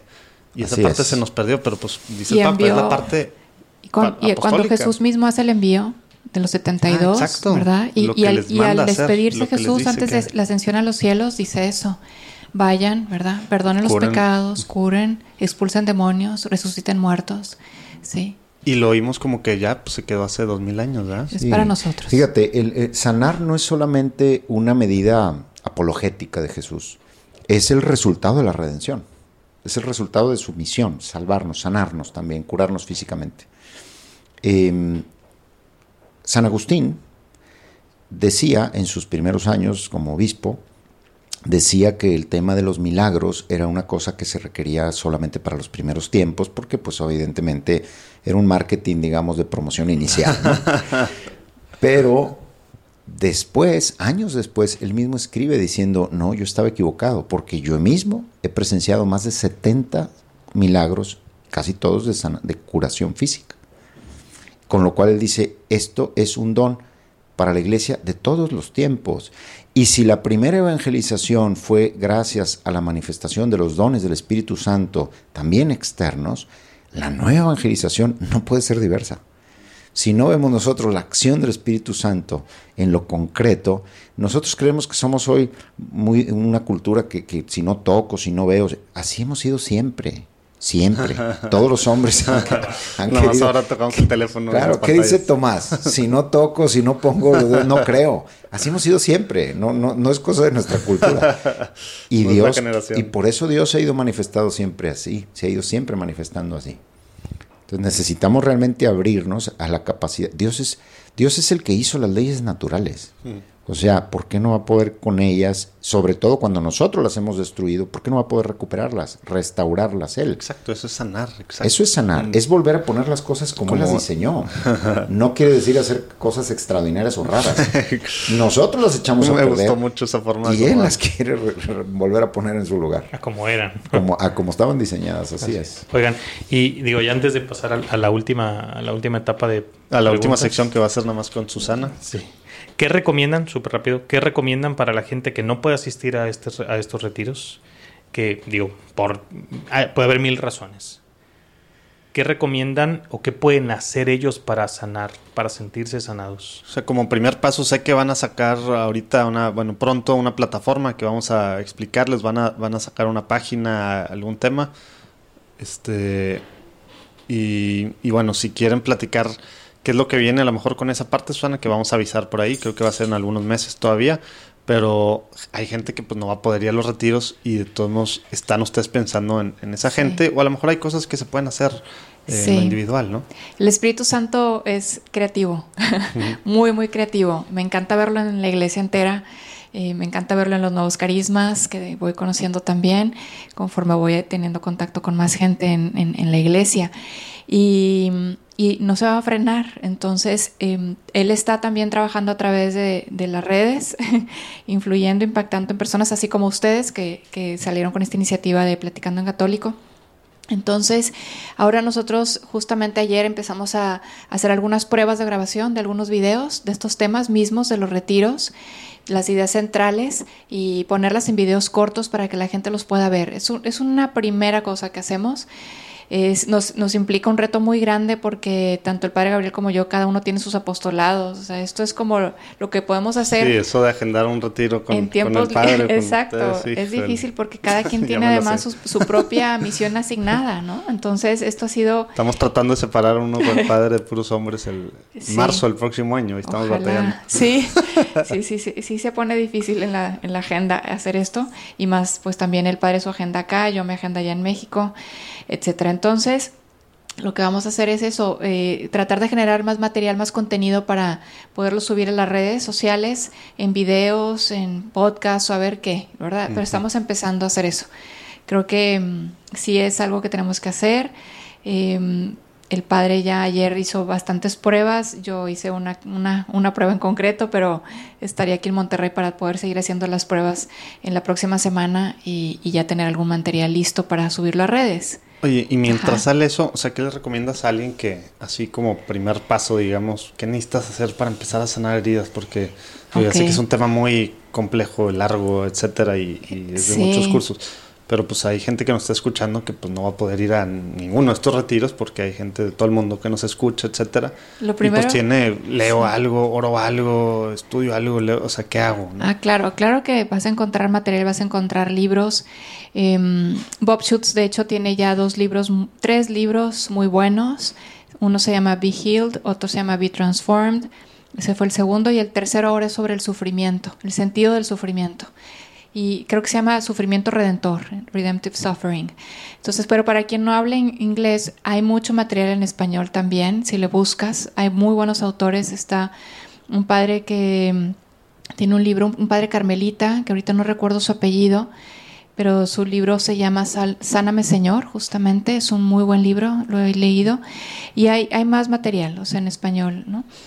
Entonces, ponerse a leer. Pues, no, no, no, ojalá fuera solo eso, sino yo creo que también hay que ir despertando, ir despertando el deseo, el, el, deseo de sanar, porque hay gente que ya lleva años sufriendo con algún tipo de herida física, espiritual, emocional, y, y ya se acostumbró a eso, ya no logra ver, ya perdió la esperanza, y vemos el pasaje de en el Evangelio de San Juan de la piscina de Bethesda, donde Jesús tuvo que preguntarle a un enfermo una pregunta muy extraña, ¿verdad? La pregunta fue, ¿quieres sanar? ¿Quieres sanar? Yo creo que a esta persona ya en la desesperación de tantos años esperando poder bajar a la piscina, años, 30 como treinta y tantos años, ajá, sí, poder bajar a la, a la, piscina para ser el primero en que le tocara esa, esa agua que, que un ángel bajaba, ¿verdad? Según eh, se, se decía, y el primero que bajaba era el que quedaba curado pues este hombre ya decía, no, yo perdí todas mis esperanzas. Entonces Jesús tuvo que hacerle esa pregunta. Y, y, no necesito más. Jesús sí vio su necesidad, de hecho su respuesta también es extraña porque dice sí, le dice, no le dice sí, Señor, le dice... barra, ¿no? le dijo, no tengo quien me ayude, no tengo quien me ayude. Y eso es también tremendo porque yo creo que muchos de nosotros enfermos sentimos eso. He acudido a tantos y nadie me ha ayudado. La mujer hemorroísa, dice el Evangelio que había gastado toda su fortuna en médicos. Qué desesperación, qué cosa tan fuerte siento en mi corazón, de hecho, el peso de, enfermos como ellos que ya, o sea, no hay nada que hacer. Y Jesús, después de ver esa respuesta de ese hombre de la piscina de Bethesda, le dice, levántate, ya, o sea, con eso le bastó, levántate. Entonces, primero que nada, volver a entrar con esa necesidad, esa sed en tu interior y decir, sí, Señor, yo sí quiero ser sanado, sí, Señor, ayúdame hijo de David, como el ciego. El ciego no podía llegar a Jesús por sí solo. ¿Qué hizo? Gritó, tenía voz. Entonces dijo, ayúdame, sálvame, ten compasión de mí, hijo de David. El leproso, ¿no? Los leprosos no podían acercarse a la gente sana. Fue un atrevimiento tremendo. Me acuerdo que un día yo estaba orando con ese pasaje del leproso, que Jesús venía de, de hacer un milagro, venía con mucha gente, y en mi oración lo siento que tenga que reconocer esto, pero así es, qué vergüenza, pero cuando yo contemplo esto, que este leproso se acerca, yo estaba al lado de Jesús y yo digo, ¿cómo se atreve a acercarse si es un leproso? Fíjense, ¿verdad? Lo que necesitaba mi corazón de conversión en ese momento y el Señor me habla de esa manera, me hace ver lo que yo sentía porque ese leproso se había acercado. Jesús no sintió eso. Aplicaste la técnica ignaciana de ponerte en el lugar. Exactamente, estaba contemplando ese pasaje. Y Jesús, lo vemos que hace ahí, se dedica al leproso y lo sana en ese momento, ¿no? Entonces a veces hay que salir, ¿verdad? Con todo y nuestra lepra y acercarnos a quien nos puede sanar. A veces hay que renovar nuestro deseo de sanar. ¿Y eso cómo se hace? En la oración. Entonces, más que leer, hay que empezar por la oración. Y hay que invocar al Espíritu Santo. El Catecismo de la Iglesia Católica dice que la oración más tradicional, más directa, ¿verdad? Que podemos hacer no es el Padre Nuestro, es el ven Espíritu Santo, lo dice el Catecismo de la Iglesia Católica. Entonces, invoquemos al Espíritu Santo, pidámosle al Espíritu Santo que venga, que nos sane, que empiece a trabajar en nosotros, que nos ponga los medios, que nos ponga en el camino aquellas personas que nos pueden acompañar en nuestra enfermedad, en nuestro sufrimiento y ayudarnos a sanar, pero hay que ir por eso. Otra cosa que sea es que el Señor te tenga una enfermedad para su gloria, ¿verdad? Porque puede ser así y tú lo entiendes así y tú lo vas así, ¿ok? El padre Gabriel tiene historias hermosísimas de gente que ha tenido como vocación el sufrimiento en la enfermedad y ha logrado grandes cosas pasar a su alrededor. O sea, milagros suceder, suceder no en ella, no en la persona enferma, sino en los que están en contacto con ese enfermo que vive santamente su enfermedad como una vocación para la gloria de Dios. Clarísimo, clarísimo. Pero fuera de eso, que son casos especiales, yo creo mucho en que todos estamos, porque el Señor así me lo reveló, todos, estamos llamados a sanar, a vivir en la libertad de los hijos de Dios, en la libertad, movernos en la libertad. Y el Espíritu Santo nos quiere regalar eso, te quiere libre, te quiere sano, te quiere en la verdad. Entonces, sí. Padrísimo. Sí. Increíble.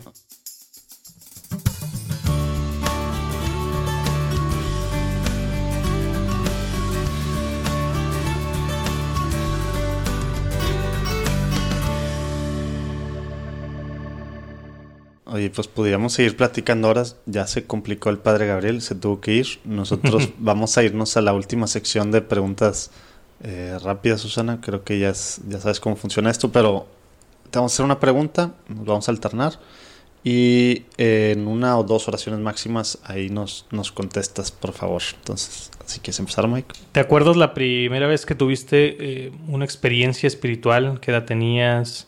O sea, muy, que fue algo muy concreto que tuviste ahí. Sí, sí, les recuerdo, inmediatamente me viene. Estaba en el colegio, como les dije, yo estuve en un colegio católico y había misas, siempre hubo misa de viernes primero y debe haber sido en una de esas misas, me acuerdo hasta casi que el salón donde estaba y una malinterpretación mía, pero muy providencial, que eh, al momento de las palabras de la consagración, ahí todavía no sé si al cambio al ustedes, todavía era el vosotros y Jesús, eh, sus ¿Estás palabras. Sacando cuánta edad tienes? sí, casi, casi 50 ya este año. no me importa decir mi edad, estoy muy tranquila, muy orgullosa de haber llegado hasta, hasta aquí, con la gracia de Dios. Y estoy yo escuchando esas palabras de tomad y bebed, esta es mi sangre, que será derramada por vosotros y por muchos para el perdón de los pecados. Eh, y yo al escuchar esas palabras era tan pequeña que no las entiendo bien y lo que entiendo es que yo también tengo que derramar mi sangre porque dice será derramada por vosotros. Entonces yo, yo me preguntaba desde, desde ese momento, me empecé a preguntar y era un tema, no, no estaba constante, pero sí era un tema en mi infancia, yo cómo voy a derramar mi sangre.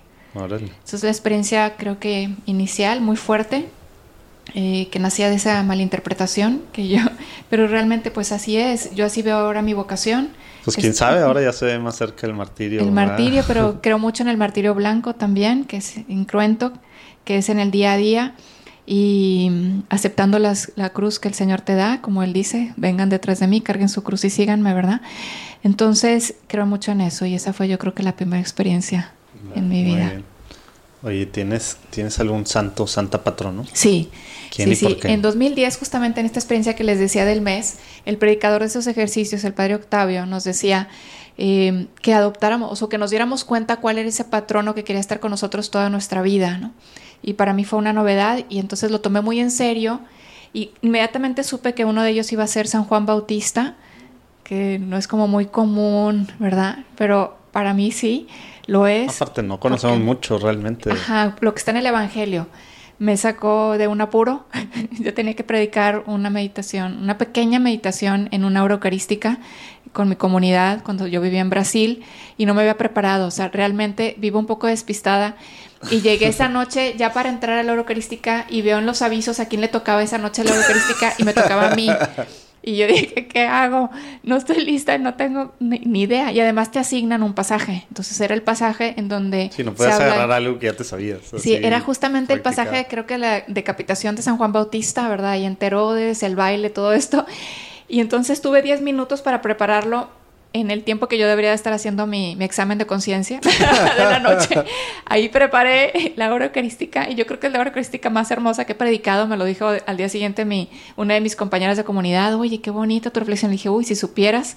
Y ya le conté. Está bien, para que se note que el Espíritu Santo hablando. Sí, y ahí me quedé muy impactada. Fue como un, un impacto de, en ese momento al preparar esa, esa pequeña reflexión, me quedé impactada de ver la vida de San Juan Bautista me, me, me siento muy amada o me, él me, siempre me interpela a vivir como él, en la humildad, en lo, como en, en lo escondido.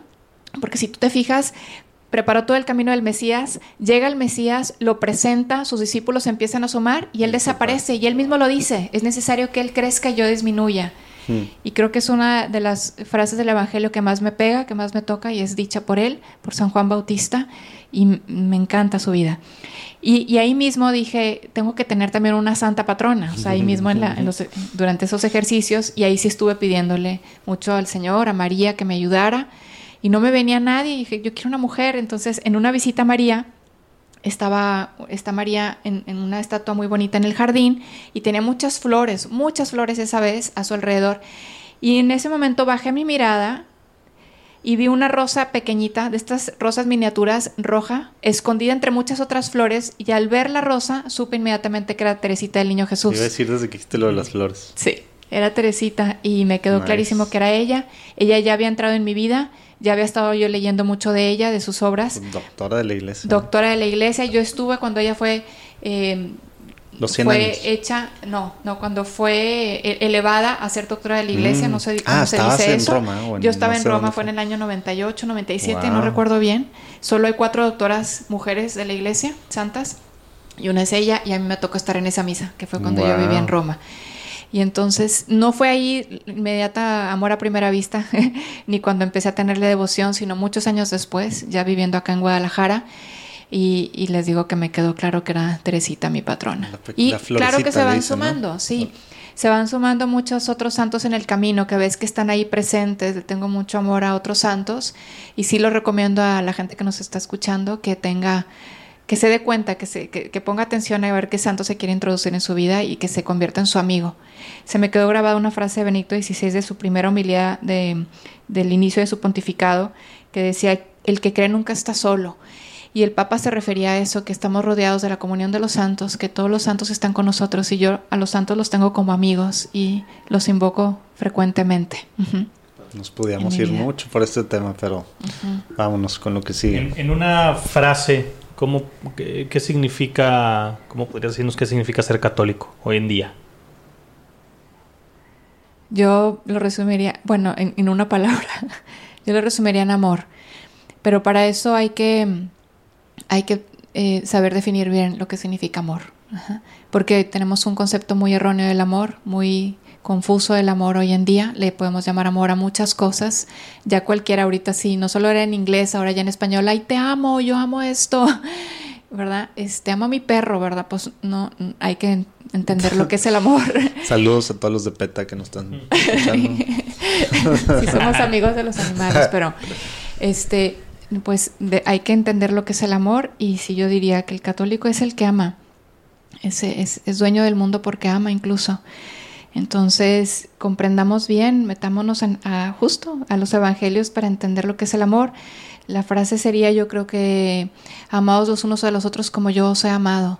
O sea, ya ahí no hay confusión. Porque quizá cuando decimos, cuando el primer mandamiento nos dice llamar al prójimo como a ti mismo, nos podemos equivocar amando al prójimo porque a lo mejor nos estamos amando mal a nosotros mismos. Sin embargo, Jesús ya nos saca completamente de la duda del error, del posible error cuando nos dice ámense como yo los he amado. Y si vemos cómo nos ama Perfecto, Jesús, perfecto. ya estamos. Muy bien. Y aparte me acordé con eso que algo que a lo mejor hemos perdido un poco, platicamos con un señor Fisichella del mirad cómo se aman, ¿no? Sí. Que era uno de los signos, eres cristiano. Sí. O sea, se veía en los Así hechos, en las comunidades cristianas, los reconocían Así por se cómo se Por amaban. el amor. Sí, por eso. ¿Sigue pasando eso? Pues es un tema a pensar cada quien. sí. Eh, muy bien. Oye, Susana, ¿tienes alguna oración que, que te guste pues, orar seguido? Sí. Que nos puedas compartir, de ejaculatorio, lo que tú quieras. Sí, sí, eh, muchas, pero la que les comparto es, o sea, yo renuevo todos los días la, consagra- la consagración a, a Jesús por manos de María, como le enseña el padre Michael Gately, que es el que escribe el- los 33 días para un glorioso amanecer, Sí, que también lo vamos a poner se lo recomiendo también. mucho a todos. Aparte está súper cortito. El Sí. tema es que sí hay que hacerlo Sí. pues, diario. ¿eh? Sí, hay una versión larga y una versión corta. El padre Gately tiene una corta y todos los días hago esa oración. Después el padre Michael Gately sacó otra consagración, otra preparación de 30 y- 33 días para consagrarte a la Divina Misericordia. Creo que ese todavía no está en español, pero vale mucho la pena y también todos los días renuevo la versión, bueno, es una sola versión, pero renuevo esa consagración porque me gusta mucho eh, ofrecer, que me gustaría, ¿verdad?, llegar a ser esa víctima que se ofrece al amor misericordioso de Dios. Justo también el padre Gately se, se basa para escribir ese libro en Teresita, que hace un, ofre- una ofrenda de amor al amor misericordioso. Que, que, Ya no me acordaba. Es uno de los que son cuatro o cinco santos. Que- Que los que que, usa. Porque el- era. Para hablar de, de la- para la consagración a través de María son cuatro santos: Juan Pablo II, San Alfonso María, Ligorio. Luis María Griñón de Montfort, perdón. Luis María Griñón de Montfort, que es el que de hecho empieza todo y a quien Juan Pablo II imita Y en esto. Está Colbe y está Teresa de Calcuta. Ah, Teresa de Calcuta. Riquísimo entonces- ese libro porque te preparas con los cuatro santos que fueron muy marianos y que a su vez también hicieron su propia consagración. De hecho, por eso Juan Pablo II dice eh, su emblema, su- en su emblema, su escudo, eh, su, su lo- lema es Totus Tus, está sacado de San Alfon- de Luis María Griñón de Montfort. Pero entonces, ¿dónde sale Teresita? Teresita es para la consagración a la Ah, Divina de la Divina Misericordia. Entonces todos los días hago eso, pero la que quería decirles y compartirles a todos, nada más estaba, ¿verdad?, compartiendo más, pero es esta sencilla oración que aplico mucho y enseño mucho, es Jesús yo no puedo, Jesús tú sí puedes, me abandono en ti. No, Es como, como dices, preguntabas por oración jaculatoria, es las dos cosas a la vez. Y pues todos los días me topo con mi, con mi pequeñez, con mi necesidad, con mi pobreza, con, sí, a veces momentos fuertes, ¿verdad? En, incluso orando con personas, muy, muy seguido sale esto cuando la persona está bloqueada, cuando la persona no puede dar el paso de un perdón. Es Jesús, yo no puedo, Jesús, tú sí puedes, me abandono en ti. Padre. Eh, un tip práctico que puedas eh, darnos, ¿no? A nosotros como católicos, a un católico, que, que quiere ser santo, que está buscando, como, pues sí, la santidad eh, hoy en la sociedad en la que vivimos. ¿Cómo podemos eh, ser más santos Sí. de manera Es práctica? que hay que hacer esto. O que Ajá. algo que no estamos Yo- haciendo. sí, a mí me gusta también mucho lo práctico. No sé, yo creo que será por lo regio, no sé. Pero sí, em, me vino esto, clarísimo. Em- aprende a hacer la oración de examen ignaciana. Hay una aplicación, o sea, bien práctico. Tienes una aplicación que está tanto en inglés como en español. Bájala en tu celular. Eh, todos, todos pueden bajarla, solo si no tienen espacio, pues háganle espacio ahí para poder bajar esta aplicación que se llama Redescubrir el examen Mm. en inglés Reimagining the Examen, y ahí tienes un medio excelente de oración y un tip muy práctico para tú estar. Mira, lo que hace San Ignacio con esa oración es que en el presente, tú esa oración la haces cada 24 horas. Si te sirve mejor hacerla en la noche, la haces en la noche. Si te sirve hacerla en tu break de comida, lo haces en la, en la comida. Si te sirve hacerlo en la mañana, ahí. El punto es hacerlo cada 24 horas. Y ahí estás en tu presente, revisando tu pasado, o sea, las últimas 24 horas que pasaron, de la mano de Dios, viendo eh, por qué línea de amor te está llevando Dios, cómo le estás respondiendo, cómo no le estás respondiendo, y luego te estás preparando para el día siguiente, para las siguientes 24 horas. Entonces se convierte en una herramienta de vida en donde ya los límites entre la oración y la vida cotidiana desaparecen, porque todo ya te enseña a estar en un canal de Dios, en una comunión con Dios y en un estar atento a la voz de Dios y atento a cómo estás respondiendo a esa voz de Dios. No, es que ya te, vas a esperar hasta el final del día para ver eso, sino que en el día a día ya te vas haciendo como despierta, te despierta el estar consciente y alerta de que está funcionando, de que Dios está hablando, de que hay toques amorosos de Dios en tu vida continuamente. Mm. Ok, padrísimo y muy, muy práctico. Oye, ya nos has recomendado varios, pero ahora sí es la, la pregunta tal cual. ¿Qué libro nos puedes recomendar, Susana? Sí, justamente ahorita que dije, ay, no les dije el libro, de, hay un libro sobre la oración de examen que está aquí en, en, español. De hecho, yo creo que la primera edición que existía del libro, yo la, yo la, yo la agoté porque empecé a recomendarlo mucho y empecé yo misma a, a, venderlos, a regalarlos, todo, ¿no? Cuando daba el tema de la oración de examen, porque lo doy en una plática como de hora y media, lo puedo dar de dos horas, depende del tiempo que haya pues les decía, compren este libro y a veces se los llevaba y ahí se los revendía al costo, ¿no? Pero para que ya empezaran. Ese libro que se llama eh, La oración que lo cambia todo, de Jim Maney. Jim, J-I-M, Maney, M-A-N, no sé si doble N, E-Y. Aquí lo buscamos y iba a venir. Ajá. Y él, él explica sobre, este, sobre esta herramienta de la oración de examen, esta forma de oración. Ese libro, te digo, Sí. Ok. ¿Algo que creas que nos faltó preguntarte o algo, algo más que quisieras decir como para despedir el programa? Sí, les, les invito a, a que retomen su relación con Dios, si ya la tienen, a que sueñen con que esa relación sea mucho más plena, mucho más de entrega, de más intimidad. No tengan miedo a esta palabra intimidad. Estés casado, estés soltero y estés sufriendo porque eres soltero y no encuentras pareja. eh, estés divorciado, seas viudo, viuda, no tengas miedo. Al contrario, sueña con esta intimidad con Dios. Estás hecho para eso. San Agustín dice, nos hiciste Señor para ti, nuestro corazón estará inquieto hasta que descanse en ti tómenme en serio estas palabras de San Agustín porque son verdad.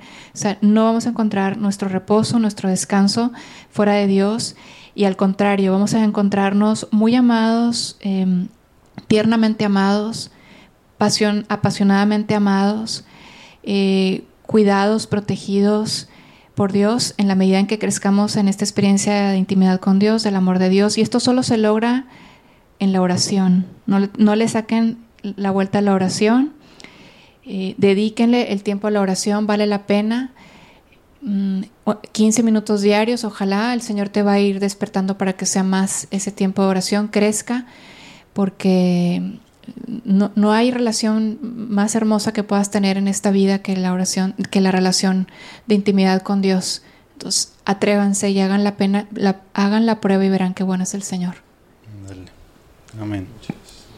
Oye, no vamos a dejar que te vayas sin que nos recomiendes a, a dos personas que, que, están pues construyendo el reino de Dios aquí en la tierra, que crees que puede ser interesante platicar con ellos, su testimonio, lo que están haciendo pues en su trinchera dentro de la iglesia. Uh -huh.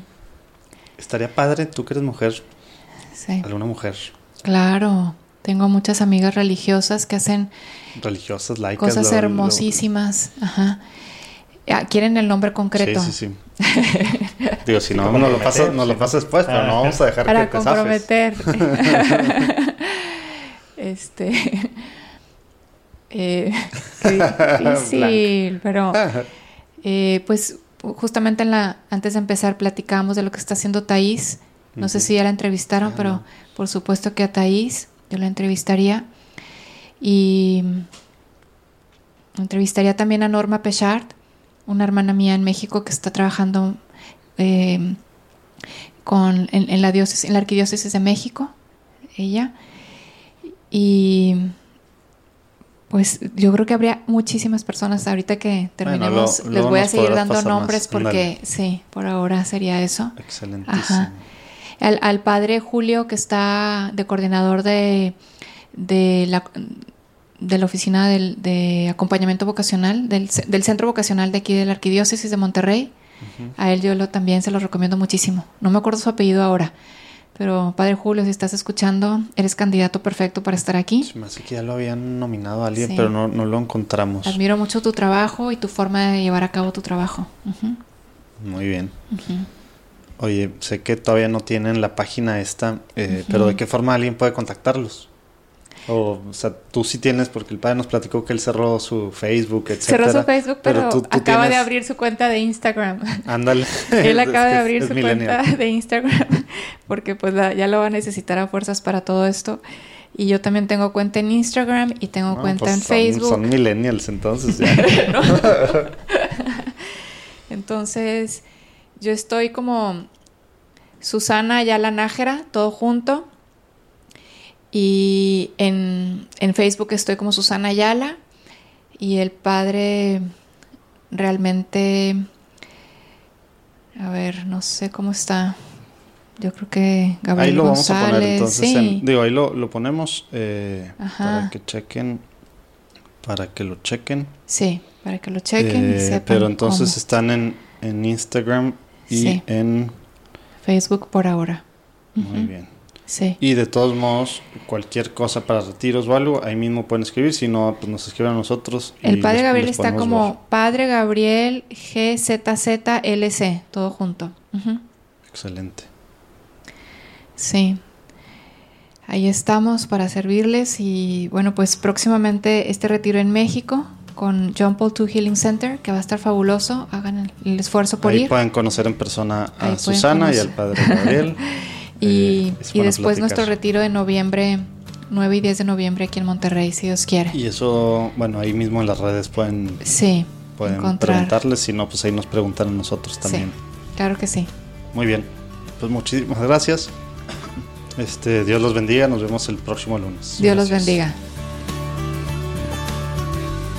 ¿Qué tal? Padrísimo episodio, ¿no?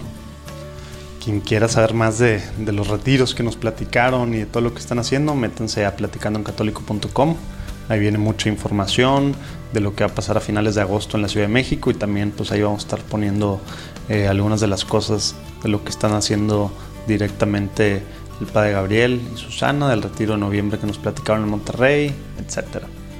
Y pues bueno, pues ya saben, si quieren apoyarnos, algo muy fácil es dándole seguir en iTunes, Spotify, Google Podcast, donde quiera que escuchen, YouTube, etc.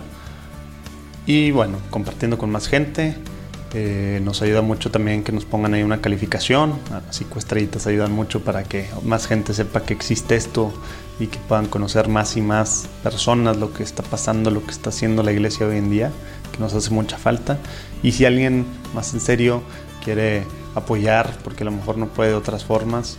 Eh, también tenemos una forma de ser coproductor nuestro, de asociarse con nosotros y desde un dólar apoyarnos. Ahí viene toda la información en platicandoencatólico.com. Dios los bendiga. Nos vemos el próximo lunes, que está muy padre la platicada con Luis Alfredo Díaz Berito. Eh, iba a decir cantautor español, pero es uruguayo, pero ya lleva mucho tiempo en España realmente haciendo cosas padrísimas en temas de comunicaciones de la iglesia, comunicación de la iglesia, enfocado en la música, pero haciendo pues, de todo. Muy padre la plática con él. Nos vemos el próximo lunes.